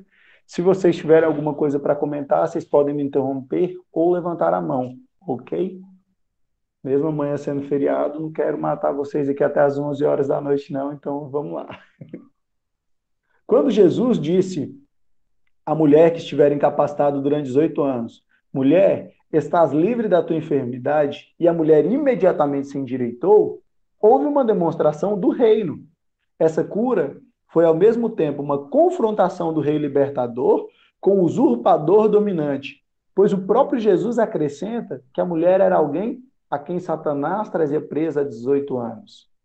Então, que as curas eram uma disputa com Satanás está claro no elo entre doença e possessão, em muitos dos sinais e maravilhas de Jesus, e no modo como Pedro resume o ministério de Cristo a Cornélio. Ele andou por toda parte, fazendo o bem, curando a todos os oprimidos do diabo. A história do endemoniado Geraseno é outro exemplo no qual a cura efetuada por Jesus é uma evidência admirável da vinda do reino. O demônio do, no homem possuído caiu aos pés de Jesus, em reconhecimento de sua divindade e realeza. Dirigiu-se a ele como filho do Deus Altíssimo e então lhe implorou que não o castigasse. Essa resposta, por parte do espírito demoníaco, mostra que o rei é conhecido, que o seu poder superior é temido e que a presença do reino é reconhecida. O próprio Jesus, quando inquirido pelos mensageiros de João Batista se era realmente o tão esperado rei messiânico, respondeu que o seu ministério falava por si mesmo. Ide e anunciai a João o que estáis ouvindo e vendo. Os cegos vêm, os coxos andam, os leprosos são purificados, os surdos ouvem, os mortos são ressuscitados, e aos pobres está sendo pregado o evangelho. Nessa última frase, eu queria realmente chamar a atenção. A cura, obra de restauração feita por Cristo, marca a invasão do reino na criação caída. A cura marca a invasão do reino dos céus sobre a criação caída. Então, muitas vezes a gente ora e assim, eu já eu passei por uma experiência dessa com meu avô, de orar por alguém que está doente depois dos 80 anos, já falando, Senhor, seja feita a tua vontade, se quiser levar, leva, a gente já ora entregando. E aí, um dia eu orando aqui em casa e eu me veio o testemunho no coração que Abraão teve filho depois do 100, ao ponto de Sara rir. O anjo do Senhor falou que ela ia ter filhos, ela riu. E ele fala assim: Você riu? Ela fala: Eu não. Ele fala assim: Vai, mas agora eu sou Deus e mentiroso. Deve ser, né, Sara? Que você está certa. Então, a cura, ela traz esse. É óbvio que nem sempre, nem todas as vezes vai haver, mas a gente tem ousadia para pedir a partir do reino de Deus que, que, que há em nós, para entrar intercedendo em coisas que a gente acredita não ser possível. Se Deus levar e for a vontade dele levar, amém. Mas se for vontade dele que a gente interceda e a partir da nossa imposição de mãos ocorra uma restauração, um milagre para testemunho que Deus é rei, amém também. Então eu gosto desse, desse final, onde ele fala que a cura, obra de restauração feita por Cristo, marca a invasão no reino da criação caída. Alguém quer falar alguma coisa? Prosseguimos para o próximo capítulo, se alguém, para o próximo parágrafo. Se alguém quiser falar alguma coisa, só dá um sinal. Assim, na pessoa de Jesus, o reino de Deus já está presente. Assim, na pessoa de Jesus, o reino de Deus já está presente. Glória a Deus. Quando os fariseus lhe perguntaram quando o reino viria, Jesus respondeu: O reino de Deus está entre vocês. E ele também instruiu os seus discípulos a orar: Venha o teu reino. E ensinou que a sua vinda não era uma realidade consumada, tanto já quanto ainda não caracterizam o interlúdio entre a primeira e a segunda vinda de Cristo. O já e ainda não foi algo muito falado pela Raquel né, no nosso encontro passado. É algo que, se nós tivéssemos mais tempo, eu queria muito que vocês me explicassem um pouco mais. A primeira vinda estabelece o seu ponto de apoio na criação, enquanto a segunda realiza a vitória completa da sua soberania.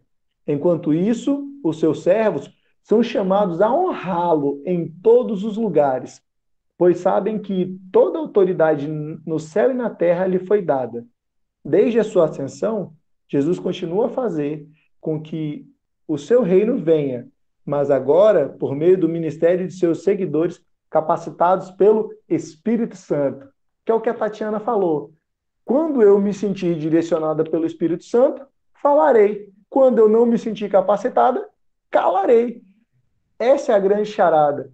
Porque se o Espírito Santo habita em nós, é Deus que habita em nós, o que ele fazer está certo. Hoje eu queria ter jejuado na hora do almoço. Mas me senti. A hora que eu vi, eu já estava chamando o povo para almoçar e vamos, vamos, vamos, estava almoçando. Falei, ai Deus, eu tinha feito uma conversa com o senhor de jejuar. Minha próxima refeição foi sete horas da noite e eu já tinha dois buracos na barriga. Se eu tivesse de fato jejuado, provavelmente tinha dado amarelão. E eu não queria comer na hora que eu estava almoçando. Então eu acho que foi direcionado pelo Espírito Santo. Mesmo nesse ponto, foi direcionado por ele. E esse é o significado da parábola das dez minas, na qual os servos do homem nobre são chamados à fidelidade em suas tarefas antes do retorno do mestre que fora tomar posse de um reino. Os servos do reino que já veio investem todos os seus recursos na promoção do reino por vir. Alguém quer comentar alguma coisa? Se não, nós seguimos. Vai chegar antes das 10, a gente está na última página e dá tempo para todo mundo comentar um pouco. O Pedro já então, pediu. É, eu abri aqui, eu esqueço de levantar a mão. É que a frase que você ter, concluiu, ela é o que a gente está falando, né? Que os servos do reino que já veio investem todos os seus recursos na promoção do reino no porvir, do porvir, né? Então, tudo que, que contempla né, a, a extensão desse reino, a extensão da criação, a gente tem um tópico sobre isso que a gente estudou, ele é aplicável né, a, a, ao serviço, né, o, o, os, os obreiros do Senhor, por assim dizer, eles estão aptos a atuar.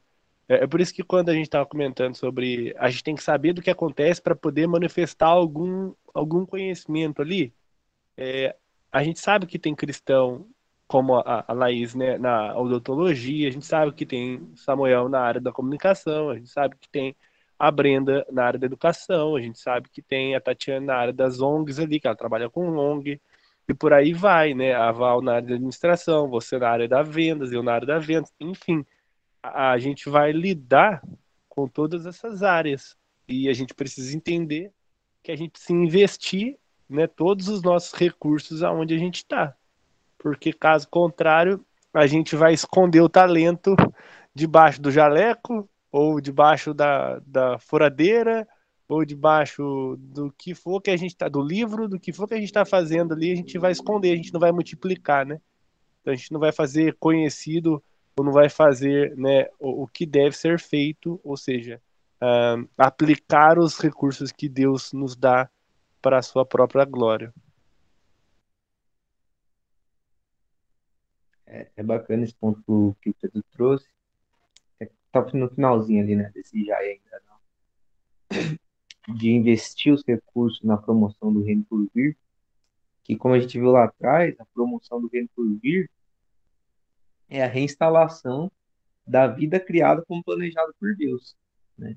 Então, às vezes a gente tem muito essa noção de que de que levar o reino é simplesmente falar de Jesus em qualquer canto que eu tiver, quando na verdade trazer o reino de Deus e, fazer o reino de Deus conhecido, muitas vezes é simplesmente fazer bem aquilo que eu sei fazer, né? Sem, sem é, prejudicar as pessoas, sem desonrar Deus, né? Mas honrando as pessoas, honrando a Deus e fazendo sempre o nosso melhor, né? Então, esse é um ponto também que a gente acho que é bom a gente deixar bem claro também, porque a gente cai nesse dualismo, né? Achando que a gente só está promovendo o reino de Deus quando a gente está lá falando de Jesus, quando a gente está em oração, quando a gente está é, nas disciplinas espirituais, quando na verdade a gente está levando o reino de Deus a cada passo que a gente dá, né? Cada palavra que a gente profere. O problema é quando as nossas palavras estão meio distorcidas por aí, né? As nossas atitudes estão meio estranhas. Mas se a gente leva a palavra de Deus como primazia, a gente está levando o reino de Deus para onde quer que a gente for. Levar o reino de Deus é levar paz, justiça e alegria no Espírito Santo por onde a gente andar. Apesar de ele fazer esse link aqui muito com os milagres, mas o reino de Deus, ele é. Eu acho que eu já falei dessa frase aqui, se não me engano, é de São Tomás de Aquino, que fala: pregar a todo tempo, se preciso, com palavras. Então, a gente precisa trazer uma, uma vida que testifique eu acho interessante Moisés, 40 dias no monte, quando ele desce, o rosto dele está brilhando, ao ponto dele das pessoas cobrirem ele. E eu, eu fico pensando, cara, será que algum de nós assim tem a cara brilhando sem ser por oleosidade? Será que a gente consegue resplandecer esse reino ao ponto de da pessoa olhar e reconhecer esse cara, eis aqui um filho de Deus. Então, um amigo meu que ele fala o tempo inteiro que ovelha tem cara de ovelha. E eu penso, será que a gente anda com cara de ovelha, assim, realmente do reino, sabe? De, não, eu sei que é meu pastor, eu sei que nada me faltará. E, e esse testemunho, ele, muitas vezes, ele não vai ser falado, mas quando você abrir a boca para ser o cara que dá conselho, porque você tem uma postura que é o cara que dá conselho, a pessoa que as pessoas procuram no momento de realmente passar por uma situação, de pedir uma oração, você resplandecer reino, de Deus ao ponto de ser o ponto de confiança das pessoas que não têm quem confiar. Porque hoje a gente vive num tempo que você tem medo de falar das suas dificuldades e as pessoas te verem como alguém fraco. Mas se elas verem reino de Deus em nós, elas vão nos procurar no dia da dificuldade delas. E isso vai ser aquela aquele tempero assim na vida assim dela para você falar assim, olha, eu entendo você, irmão, mas eu tenho um Jesus Cristo ali que ele é fogo. Sua dificuldade para ele é só o tempero que ele precisava. Sabe? Isso eu acredito que é muito esse resplandecer reino, seja em qual função for, seja em qual momento da nossa vida for, seja a todo tempo viver Cristo, mesmo que a gente não precise abrir a boca e falar assim, ah, eu creio em Cristo. Se você precisar falar toda hora, é porque suas atitudes não falam. Mais alguém quer comentar alguma coisa sobre isso? Ah, uma, uma, só uma lembrança aqui, né? Quando o povo de Israel, no tempo de Samuel, pede um rei, é reflexo de um povo que não se entende como parte do reino de Deus. Ou pior, né? Não se vê, não vê Deus como rei. Então, olha que problemática, né? É, é, a partir do momento que a gente perde a perspectiva de quem é Deus, de quem é Jesus Cristo, a gente perde a perspectiva de quem a gente é. Né? E como diz, né, a primeira, e é bom, é legal, é que a gente, eu esqueci de falar, gente, eu gosto de falar das coisas que tá acontecendo. Tipo, a gente tá no mês da reforma, né? E um dos documentos célebres aí da reforma é o catecismo, os catecismos, né? Que eu não sei se o Hélio sabe, mas a gente chama de símbolos de fé, Hélio. O catecismo, é, Confissão de Fé de Westminster, catecismo maior e o breve, né? foram elaborados na, na abadia lá de Westminster, quando os crentes lá da época de, do século XVII, né, se reuniram para poder elaborar 16 e 17 para elaborar uns documentos que representavam, né, é, que ditavam o que eles criam de fato, né, de maneira um pouco mais doutrinária, de, é, é toda construidinha, né, toda elaborada, organizada. Enfim, e a primeira pergunta, Hélio, da, da, de ambos os catecismos é qual é o fim principal do homem? E o fim principal do homem é glorificar a Deus e é, adorá-lo, né, contemplá-lo, gozá-lo eternamente. Então, quando a gente perde a ideia de que Deus é o único digno de honra e glória, a gente perde a capacidade de entender que nós somos instrumentos de adoração, né? Então, isso é muito, muito importante, porque foi o erro de Israel e muitas vezes é o nosso erro também. Irmãos, pode falar, Samuel, perdão. Não, é, o, o Pedro falou ali do povo de Israel, né, quando eles pedem um rei. E eu acho interessante porque, nesse sentido, se a gente for ler o livro, for ler o livro de Juízes, a gente vê exatamente que o povo de Deus. É... Olha o rosto brilhando, olha o rosto brilhando. que, o, que o povo de Deus ele, mesmo tendo a lei já em mãos, sabe? Se não tem alguém para direcioná-los, eles, cada um faz o que quer, sabe? É, Josué chega no final do, do livro de, de, de, Josué e fala assim, ó, vocês decidem aí quem vocês vão adorar, quem vocês vão servir, eu vou servir, eu e minha casa louvaremos o Senhor, né? Aí vocês fazem o que quiser. E aí cada um fez o que quis mesmo, sabe? Porque o que falta muitas vezes pra gente é direcionamento sabe? E muitas vezes a gente é, é falha nessas questões em glorificar a Deus e, e gozar eternamente nele, né? porque a gente não tem esse direcionamento, né? Porque a gente tem, um, às vezes, até uma boa intenção, mas não tem direcionamento correto, né? Então, às vezes, a gente tem até um desejo de, de entender mais da Bíblia, de estudar mais, de ter mais conhecimento, de louvar Deus na, naquilo que a gente faz, mas a gente falta um, é, essa, esse, essa direção mesmo, sabe? Alguém que, que mostra o caminho. E, e, e, nesse sentido, o que a Tati fez aqui é muito importante, sabe? Porque muitas vezes a gente está lá convicto no nosso erro e não tem a capacidade de chegar e falar: será que eu fiz certo? Chegar para algum irmão nosso e falar assim: mas será que eu fiz certo nisso? Você acha que, que a atitude que eu tomei foi correta diante de Deus? Você acha que isso é bom, o que eu estou fazendo? Sabe? E até que estava conversando com o Pedro um tempo atrás sobre isso, a questão do, do, da prestação de contas, né, do cristão. Como isso é importante também. Muitas vezes a gente não faz. A gente não chega para um irmão e fala aquilo que está no nosso coração, aquilo que a gente planeja, né? E, e por muitas vezes a gente está dando cabeçada, né? E fazendo o que o nosso próprio coração deseja, pedindo o rei, quando o rei já está aqui, sabe? e, e, e o reino já está aqui. Né? Só que a gente tem que entender que o reino não é feito de uma pessoa só. Né? A gente não é o único súdito que está aqui. Tem gente muito mais experiente na caminhada, aí caminhando há muito tempo, mais tempo que a gente. A gente precisa se achegar, né? A gente precisa entender e ser humilde e reconhecer que a gente não sabe de tudo também. Mas que Deus nos dê graça para que a gente consiga, consiga fazer isso na nossa caminhada. Pode falar, Tatiane. Só complementando aí que o Samuel falou, é realmente é, nós temos, como cristão, nós temos, nós temos muita dificuldade de nos corrigir, né? De saber que quando estamos errados. Porque às vezes é um ego também que temos, né? E eu tenho muita dificuldade em relação a isso, até comigo mesmo e com às vezes até de pedir ajuda para alguém, porque eu sempre fico pensando assim, é, aquela pessoa não dá tanto testemunho bom assim, fala de Deus, mas não dá testemunho bom, como é que eu vou lá conversar com a pessoa?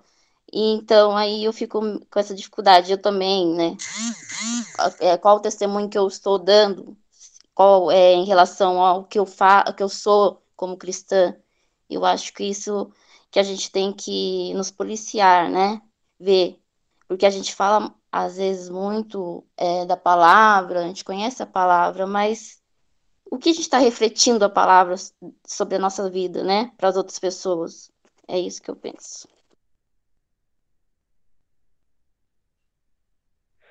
Então, pesado. Eu desde, desde que o Pedro começou a falar, que falou sobre essa questão de que ele antes, depois de Juízes, ele falou uma questão aí que me veio na cabeça, como que foi a contaminação do povo de Israel. Nós estamos falando de restaurar a criação.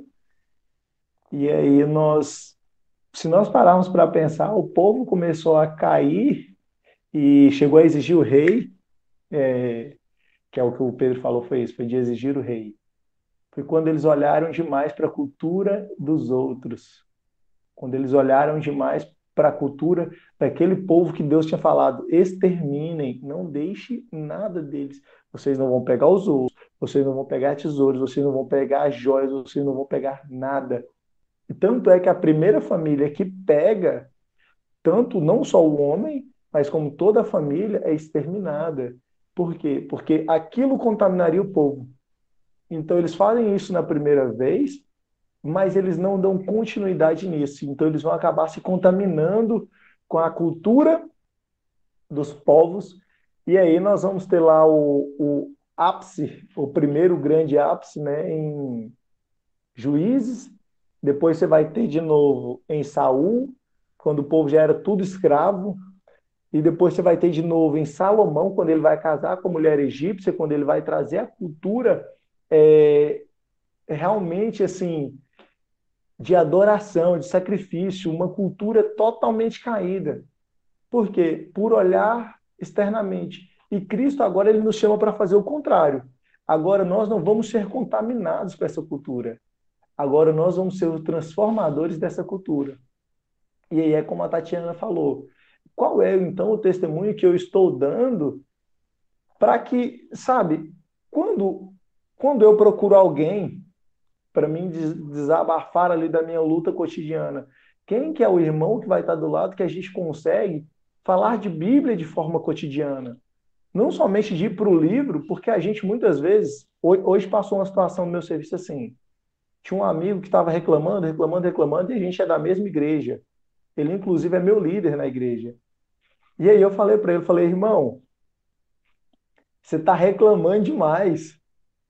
Você está achando que é por muito reclamar que você vai ter acesso à solução? Ah, então fica sem reclamar, o que, que você vai fazer? Eu falei, eu vou orar. Ele falou, ah, e você acha que só orar resolve?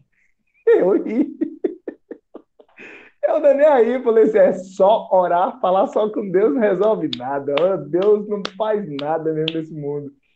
Só orar. E eu fiquei rindo, mas qual que é o testemunho que a gente tira a partir disso de ter pessoas ao nosso lado que estão dispostas a ouvir, a aconselhar e viver junto conosco é, algo que Filipenses fala, que é manter manter a perfeição conquistada, manter o nível de perfeição conquistada até que nós chegamos ao nível pleno. Entende? Da gente não retroceder. E isso é extremamente importante quando a gente pensa em restaurar a criação. Não adianta a gente chegarem um ponto, depois a gente começar a se envolver com um conteúdo para criar, seja música ou seja o que for, e cair muito mais do que ajudar. Entende? Cair muito mais do que levantar. Mas aqui, é, mais alguém quer comentar alguma coisa? Então, amém. É, então a gente parou nessa questão da parábola, né? E e essa questão de ser capacitados pelo Espírito Santo e ser guiados, e é isso. Como já é 10 e 5, eu vou falar aqui, eu vou pular um parágrafo, se vocês acharem assim que. Ah, não, eu vou ter que ler ele, não tem jeito não.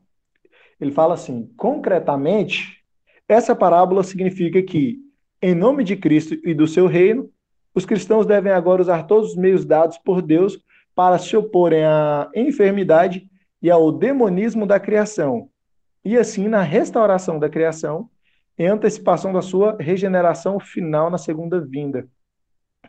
E isso aqui, só esse se opor a esse demonismo da criação, que a gente fica, a gente pode discutir muitas horas, que é a questão de criticar, é, restaurar, propor soluções.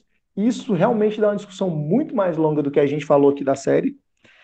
E aí ele fala: essa diretiva é válida para a nossa vida privada, ou seja, em coisas como manter promessas, ajudar amigos, praticar hospitalidade, mas também para os esforços públicos na propaganda, nos relacionamentos, empregado-patrão, na educação, nos negócios internacionais.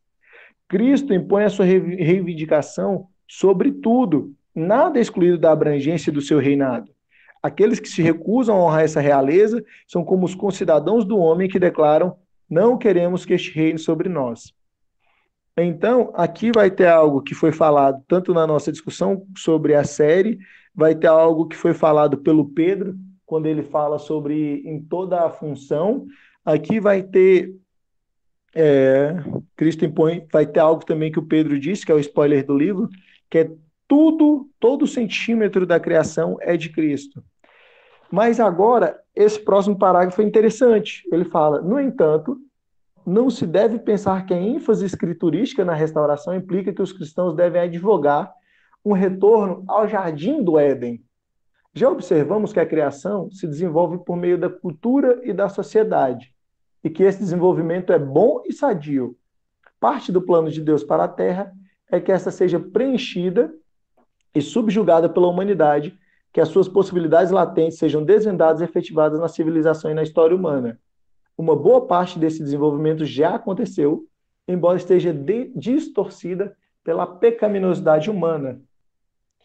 É, minha esposa, dando alguns exemplos dessa distorção, ela fala sobre essa questão da ausência de filhos em prol do sucesso. O sucesso é, teoricamente, a prosperidade é algo bom, só que a gente agora, a gente deixa o mandato de Deus de crescer e multiplicar para ter sucesso, para ter realmente algo que é muito da nossa, da nossa geração de ser homens e mulheres de sucesso, em detrimento daquilo que a Bíblia fala que é sucesso.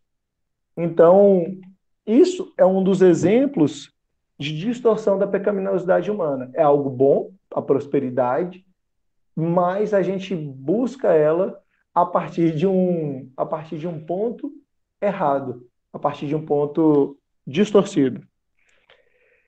Aí ela, a, o livro vai falar, né? Devemos escolher restauração em vez de repurificação. Qual que é essa diferença entre restaurar e repurificar? Uh, ele fala que no próximo parágrafo, lá no final, ele vai falar que a repurificação, depois que ele fala dos exemplos, né? Ele fala que a repurificação acarretaria o retorno cultural ao jardim do Éden, que voltaria ao relógio histórico. Esse movimento seria historicamente reacionário e regressivo. Não é o nosso propósito como cristãos permanecer inalterados no tempo ou regressar para o Éden. A gente não quer voltar para trás, mas seguir adiante para o alvo perfeito, que é a cruz, que é o, a salvação por completo e a restauração e segunda vinda de Cristo. Então nós não somos dos que recuam, mas seguimos para frente. E em contrapartida, ah, cadê aqui? Tá. A restauração, ele fala que ele vai fazer uma analogia, né? Eu vou ler aqui para ficar um pouquinho mais fácil de entender. Não é esse o significado da restauração em Jesus Cristo. Nos termos da analogia do adolescente doente desde a primeira infância, o retorno à saúde no estágio posterior de desenvolvimento não acarretaria uma volta ao estágio de desenvolvimento físico que caracterizava o período anterior da boa saúde do jovem. A cura genuína para o jovem seria uma progressão sadia da adolescência para a idade adulta. Então, se ele estava doente desde o nascimento e a gente voltar ele ao primeiro estágio, por ele estar sadio, é totalmente distúrbio, é totalmente Benjamin Button, é totalmente fora do padrão de restauração. A restauração do adolescente, então, seria que a partir da, desse momento ele restaurado tivesse uma transição saudável entre juventude e idade adulta. Aí ele fala: por analogia, a salvação em Jesus Cristo concebida no sentido criacional mais amplo significa uma restauração da cultura e da sociedade no seu atual estágio de desenvolvimento.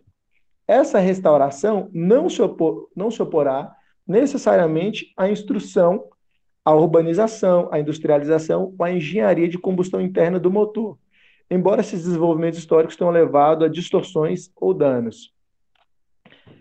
Parando aqui só para fazer um comentário exemplificado. Nós falamos sobre a instrução de crianças e como hoje a instrução de crianças tem um viés ideológico que para nós não é correto, para a Bíblia não é correto, para Deus não é correto. quer dizer que a instrução de crianças seja má? Não, a gente não se opõe à, instrução de crianças, mas nós nos opomos ao pecado, ao pecado instaurado na instrução das crianças. Nós sabemos que existe uma forma correta e nós queremos então restaurar. É por isso que igrejas começam a abrir escolas, começam a abrir hospitais, começam a abrir centros de, de atuação que seria do Estado, para que nós possamos restaurar essa, esses centros de atuação, entendem? E aí ele vai falar: em vez disso, a vinda do reino de Deus requer que esses desenvolvimentos sejam reformados, que eles sejam feitos responsáveis pelas suas estruturas criacionais e se tornem subordinados à ordem do Criador, que é você instruir a criança sem ensiná-la sobre se atitudes sexuais reprováveis, para não entrar em mais polêmicas, é não ensiná-la sobre comportamentos inadequados, não ensiná-la sobre a desonra do pai e mãe, mas ensiná-la sobre os princípios bíblicos, que são princípios de vida eterna. Então, ele finaliza dizendo que a religião bíblica é historicamente progressiva, não reacionária. Ele vê todo o curso da história como movimento a partir de um jardim, no nosso princípio, no jardim, em direção a uma cidade, a uma cidade. E, fundamentalmente, assegura esse movimento. Então, nós asseguramos, nós garantimos que o movimento de evolução não pare. Mais uma vez, o reino de Deus reivindica toda a criação, não apenas em todos os seus departamentos, mas também em todos os estágios de desenvolvimento. Uma criança em todos os estágios da sua vida pertence a Deus, um animal em todos os estágios pertence a Deus, uma árvore em todos os estágios pertence a Deus, e a criação em todos os estágios pertence a Deus. Com isso, nós abrimos agora para as considerações finais, comentários, desesperos, dúvidas, pedidos de oração. E é isso. Fiquem à vontade para fazer os seus comentários e considerações finais. Para não perder o costume, eu vou concluir também a minha, a minha parte aqui. É... Nossa, cara, você foi falando tanta coisa que eu queria comentar, eu não tava conseguindo. Aí a Tati falou do gato, aí baralhou tudo que eu tava pensando. ah, mas é, é assim, é... às vezes a gente pensa, é, e um ponto que eu acho que é muito importante nessa questão de retornar ao Éden, né? A, ideia não é retornar ao Éden mesmo. A ideia é caminhar em direção à Nova Jerusalém. Então a gente não retrocede. Aí não quer dizer que o Éden não era bom, né? Mas o Éden serviu a um propósito. Então, não é porque a bexiga lá do aniversário, aquela grandona que tá no meio do aniversário, cheia de farinha e bala, você fica na expectativa do caramba aquilo estourar, cair na sua cabeça, encher de farinha, as balas caem no chão, você pega as balas, você fica numa alegria imensa, cara. Mas daí você pensa, poxa, acabou, não tem mais. É porque aquilo servia um propósito. Então tem coisas melhores, né, no decorrer da festa, ou seja, o bolo, os presentes. Se você for aniversariante, então, melhor ainda. Mas é, é só para entender que aquilo servia um propósito, né? O Éden servia um propósito. Então a gente não precisa voltar nesse sentido. Tem que dar o nome do gato, a não ser que o gato se chame parceirinho. Enfim. Mas é que meu nome meu cachorro é criança, então assim, eu, eu tenho uma criança, o pessoal, ah, é pai de pet? Não, é que o nome dele é criança. Eu, eu não acredito que ser humano é pai de pet, tá, gente? Só para deixar claro. Aí, voltando aqui, eu ouvi um podcast, eu não sei se o Samuca já ouviu, porque a gente é gordo, caraca, mano. Caraca, hein? Superou criança. E, enfim, é. gordo.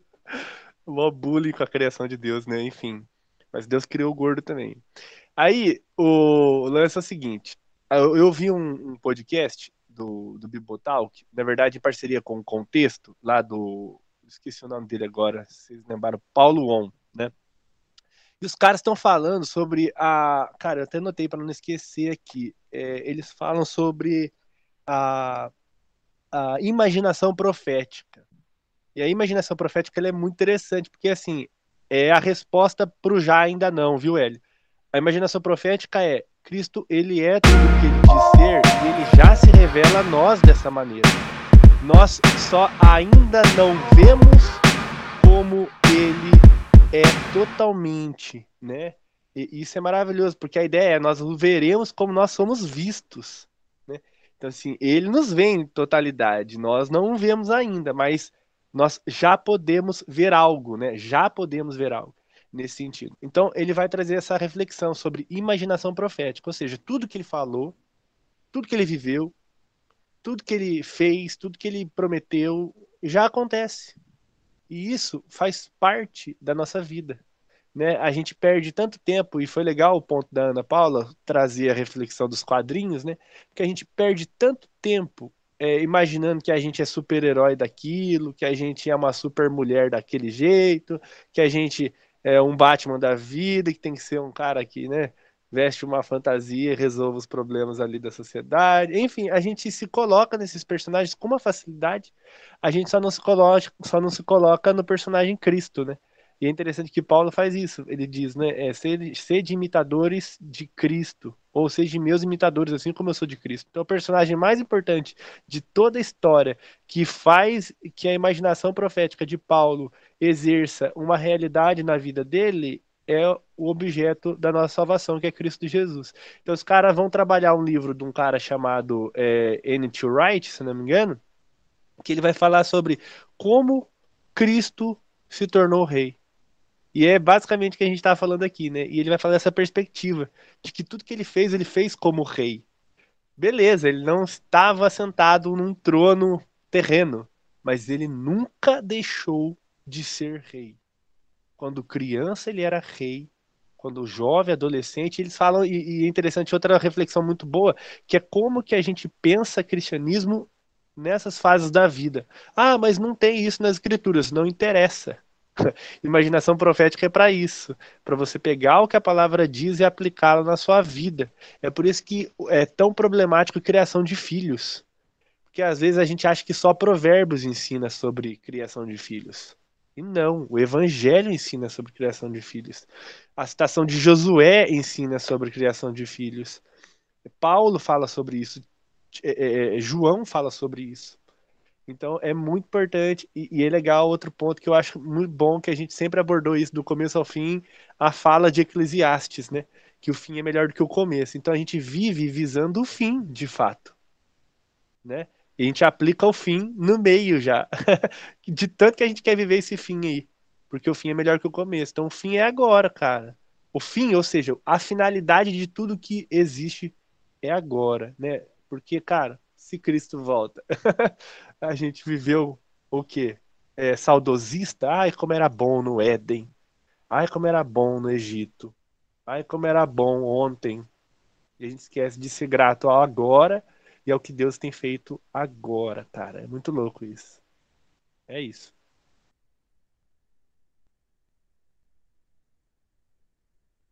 Antes de passar para o próximo das considerações finais, eu já queria. Nossa, tô aplaudindo aqui, porque a gente aplica o fim no meio, pode ir embora dormir com essa. A gente vê o fim que é Cristo, aplica ele hoje, partiu ser feliz, irmão. O resto é, é glória. Eu acho que eu copiei é. o Hélio nisso aí, tá? Só pra deixar claro. Acho que o Hélio já falou isso aí uma vez. Não é possível que eu falei, eu não sou tão inteligente assim, não. Se eu falei, foi. Ah, rapaz, tava você, tava você, a Kel e o, e o Carlos. Você falou assim. Ô, oh, oh, Glória. Samuel, depois do Pedro, eu tomei sua vez, mas pode falar, viu? Perdão.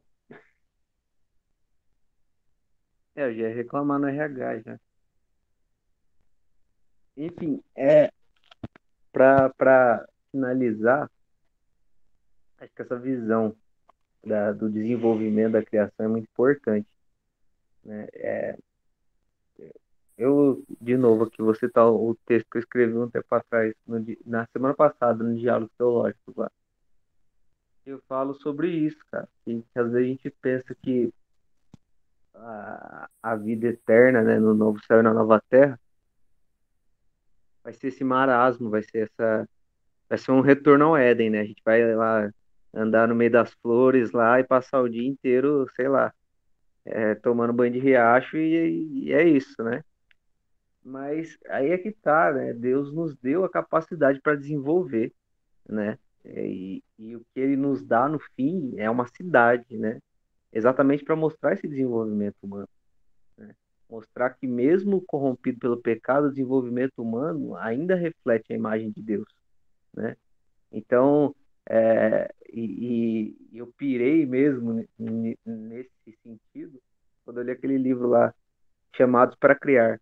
Né? No, no último capítulo, ele fala assim da, da, de como tudo que nós produzimos aqui é passível de nós encontrarmos no céu, sabe? Então, tudo que nós fazemos aqui, como o Pedro já disse aqui, né? A gente faz visando o fim. A gente está no meio, mas a gente faz visando o fim, né? Então, é, sei lá, cara, se eu, se eu, se eu faço uma fachada aqui é, na Terra, cara, eu posso fazer uma fachada lá no céu, sabe? Eu posso ver uma fachada que eu criei lá no céu, sabe? Um letreiro que eu fiz lá no céu, cara. Isso é maravilhoso, tá ligado? Isso é maravilhoso porque Deus me deu essa vocação eternamente, cara. E, olha a pira que é isso, sabe? Deus me chamou desde antes da fundação do mundo para servir a Ele e ter essa vocação, que é o que eu faço, que é arte, cultura, enfim, tudo isso que eu faço, né? Deixa o saco dos outros também pouquinho, né?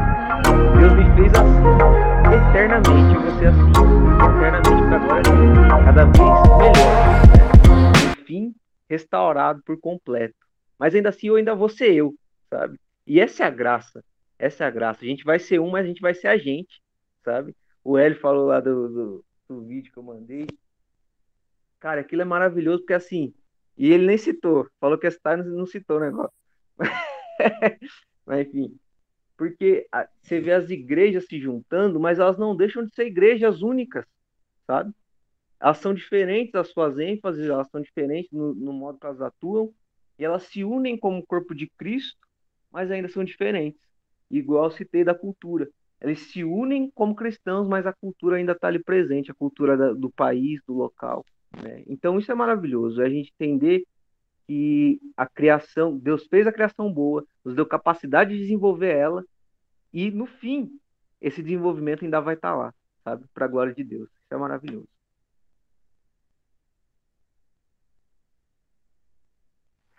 Nas, nas considerações finais, mais alguém quer falar? Ana Paula, Laís, Tatiana, Paulo? a Laís já passou. Tatiana, quer falar? A Brenda, quer falar alguma coisa? Ana Paula, eu vi que você gosta de falar também, isso é muito das nossas, eu já senti isso aí. Você está super em casa, quer falar alguma coisa, alguma consideração? Ah, eu achei muito bacana, gostei muito. eu tô assim encantada assim com essas considerações finais. Muito, muito show mesmo. É, eu recentemente, eu ainda não terminei, eu tô, tô ainda acompanhando o livro 12 Maneiras, né, que seu celular ele transforma você. E no primeiro capítulo o autor fala né, desse processo de desenvolvimento entre um jardim até uma cidade que Deus faz, né? É, aí ele ele denomina, né? Ele faz uma definição, uma breve de, definição sobre o que seria tecnologia, né? Então, e aí ele fala, ele traz esse contraponto. Eu comprei esse livro, Samuel, tô aguardando ele chegar, os chamados para criar. Você falou, eu fiquei mais curiosa ainda. E aí ele, ele fala a respeito da criação do homem, né, da tecnologia, com uma visão um pouquinho diferente. Ele fala que o ser humano ele nada cria, né, mas ele reordena as matérias que, que Deus deixou para nós. Né, ele, é, em um ponto que eh, foi na explicação de alguém, eu não lembro não onde eu vi isso, que é quando a criança vira e pergunta, fala assim, Deus fez todas as coisas, né? E aí a pessoa fala, é, Deus fez todas as coisas. E o nosso carro? Deus fez o nosso carro? E aí geralmente a gente fica, não, Deus não fez o nosso carro. Porém, ele criou todas as coisas a qual o homem criou a tecnologia e, e construiu o carro, né? Então, eu achei muito bacana é, interessante, né? Eu não tinha é, parado para pensar a respeito da tecnologia e como ela realmente é da vontade de Deus, né? Esse problema em que que se criou essa demonização. Então, quando a pessoa fala, ah, quando não tinha tecnologia, as pessoas eram mais unidas, ah, quando não tinha isso, né, o mundo era melhor, há 20 anos, há 70 anos, hoje a gente vê um, um, um pessoal que gostaria de voltar lá nos anos 50, 40, como se aquele tempo fosse melhor do que o tempo de hoje, e não percebem que toda essa movimentação, esse desenvolvimento tecnológico, né, e de todas as coisas está é, tá debaixo né, da soberania de Deus e é vontade do Senhor, é propósito dele. Então achei assim excelente, tanto que o Pedro trouxe, o Samuel falou aí. E uma coisa que falou muito ao meu coração foi o que o Hélio falou, né? A respeito, eu até anotei aqui, né? Do segredo da, da restauração. Né? É, não é só pensar naquilo, né? Só, não é só criticar, mas promover algo interessante. Então, eu achei muito bacana. Vou tentar acompanhar as outras, os outros vídeos aí que vocês gravaram e seguir aí com vocês. Obrigada. Nós que agradecemos, né? Acho que falei esse nome de todos. Muito obrigado pela sua presença, irmãos. Assim, minhas considerações finais. Tem uma frase do Pablo Marçal que diz: Todos têm direito, mas nem todos têm acesso. E a cruz ela nos dá acesso a todos a esse reino. Cristo ele trouxe o reino e enquanto Pedro falava na primeira fala dele, eu anotei 36 passagens diferentes, né? Para tanto estou exagerando, mas anotei várias passagens que vão falar do reino de Deus, sabe, para nós. Então que nós possamos viver essa semana tendo em mente isso, que é chegar do reino e nós somos embaixadores. É, como eu comentei, eu sempre lia, e eu lia bem devagar, eu lia um capítulo por dia e tentava buscar, cara, o que, que eu posso aplicar na minha vida? O que, que eu posso aplicar hoje, amanhã e até a próxima leitura? E essa leitura era, e, e, e para essa leitura de hoje é: todos têm direito. E nós que somos filhos de Cristo temos acesso. Que nós possamos então acessar o reino que nós possamos fazer. Reforço mais uma vez, assistam o vídeo, vou pedir até para o Pedro mandar para a Ana. Assistam o vídeo que o Samuel mandou. Ele mostra o efeito que trazer o reino dos céus tem em toda uma nação e até em nações vizinhas. Como que nós podemos então não trazer esse efeito para o nosso cotidiano, sabe? E que pensando nisso nós possamos prosseguir firmes com fé que tudo já nos foi concedido em nome do Senhor Jesus. Esse é o maior impacto da cruz que está lá no, no, final do segundo versículo, é, no, do segundo da página 76, fala assim: a libertação da criação das algemas do pecado e do mal. Isso é o que nós temos, a libertação plena. Não é uma folga das algemas, não é uma cura das, das dores das algemas, mas é uma libertação plena. Então, que nós possamos levar isso para o nosso cotidiano. É isso. Amém. Pedrão, você faz uma oração aí para a gente, para poder finalizar, então? É, Brenda, pode finalizar a gravação, tá bom? Obrigado.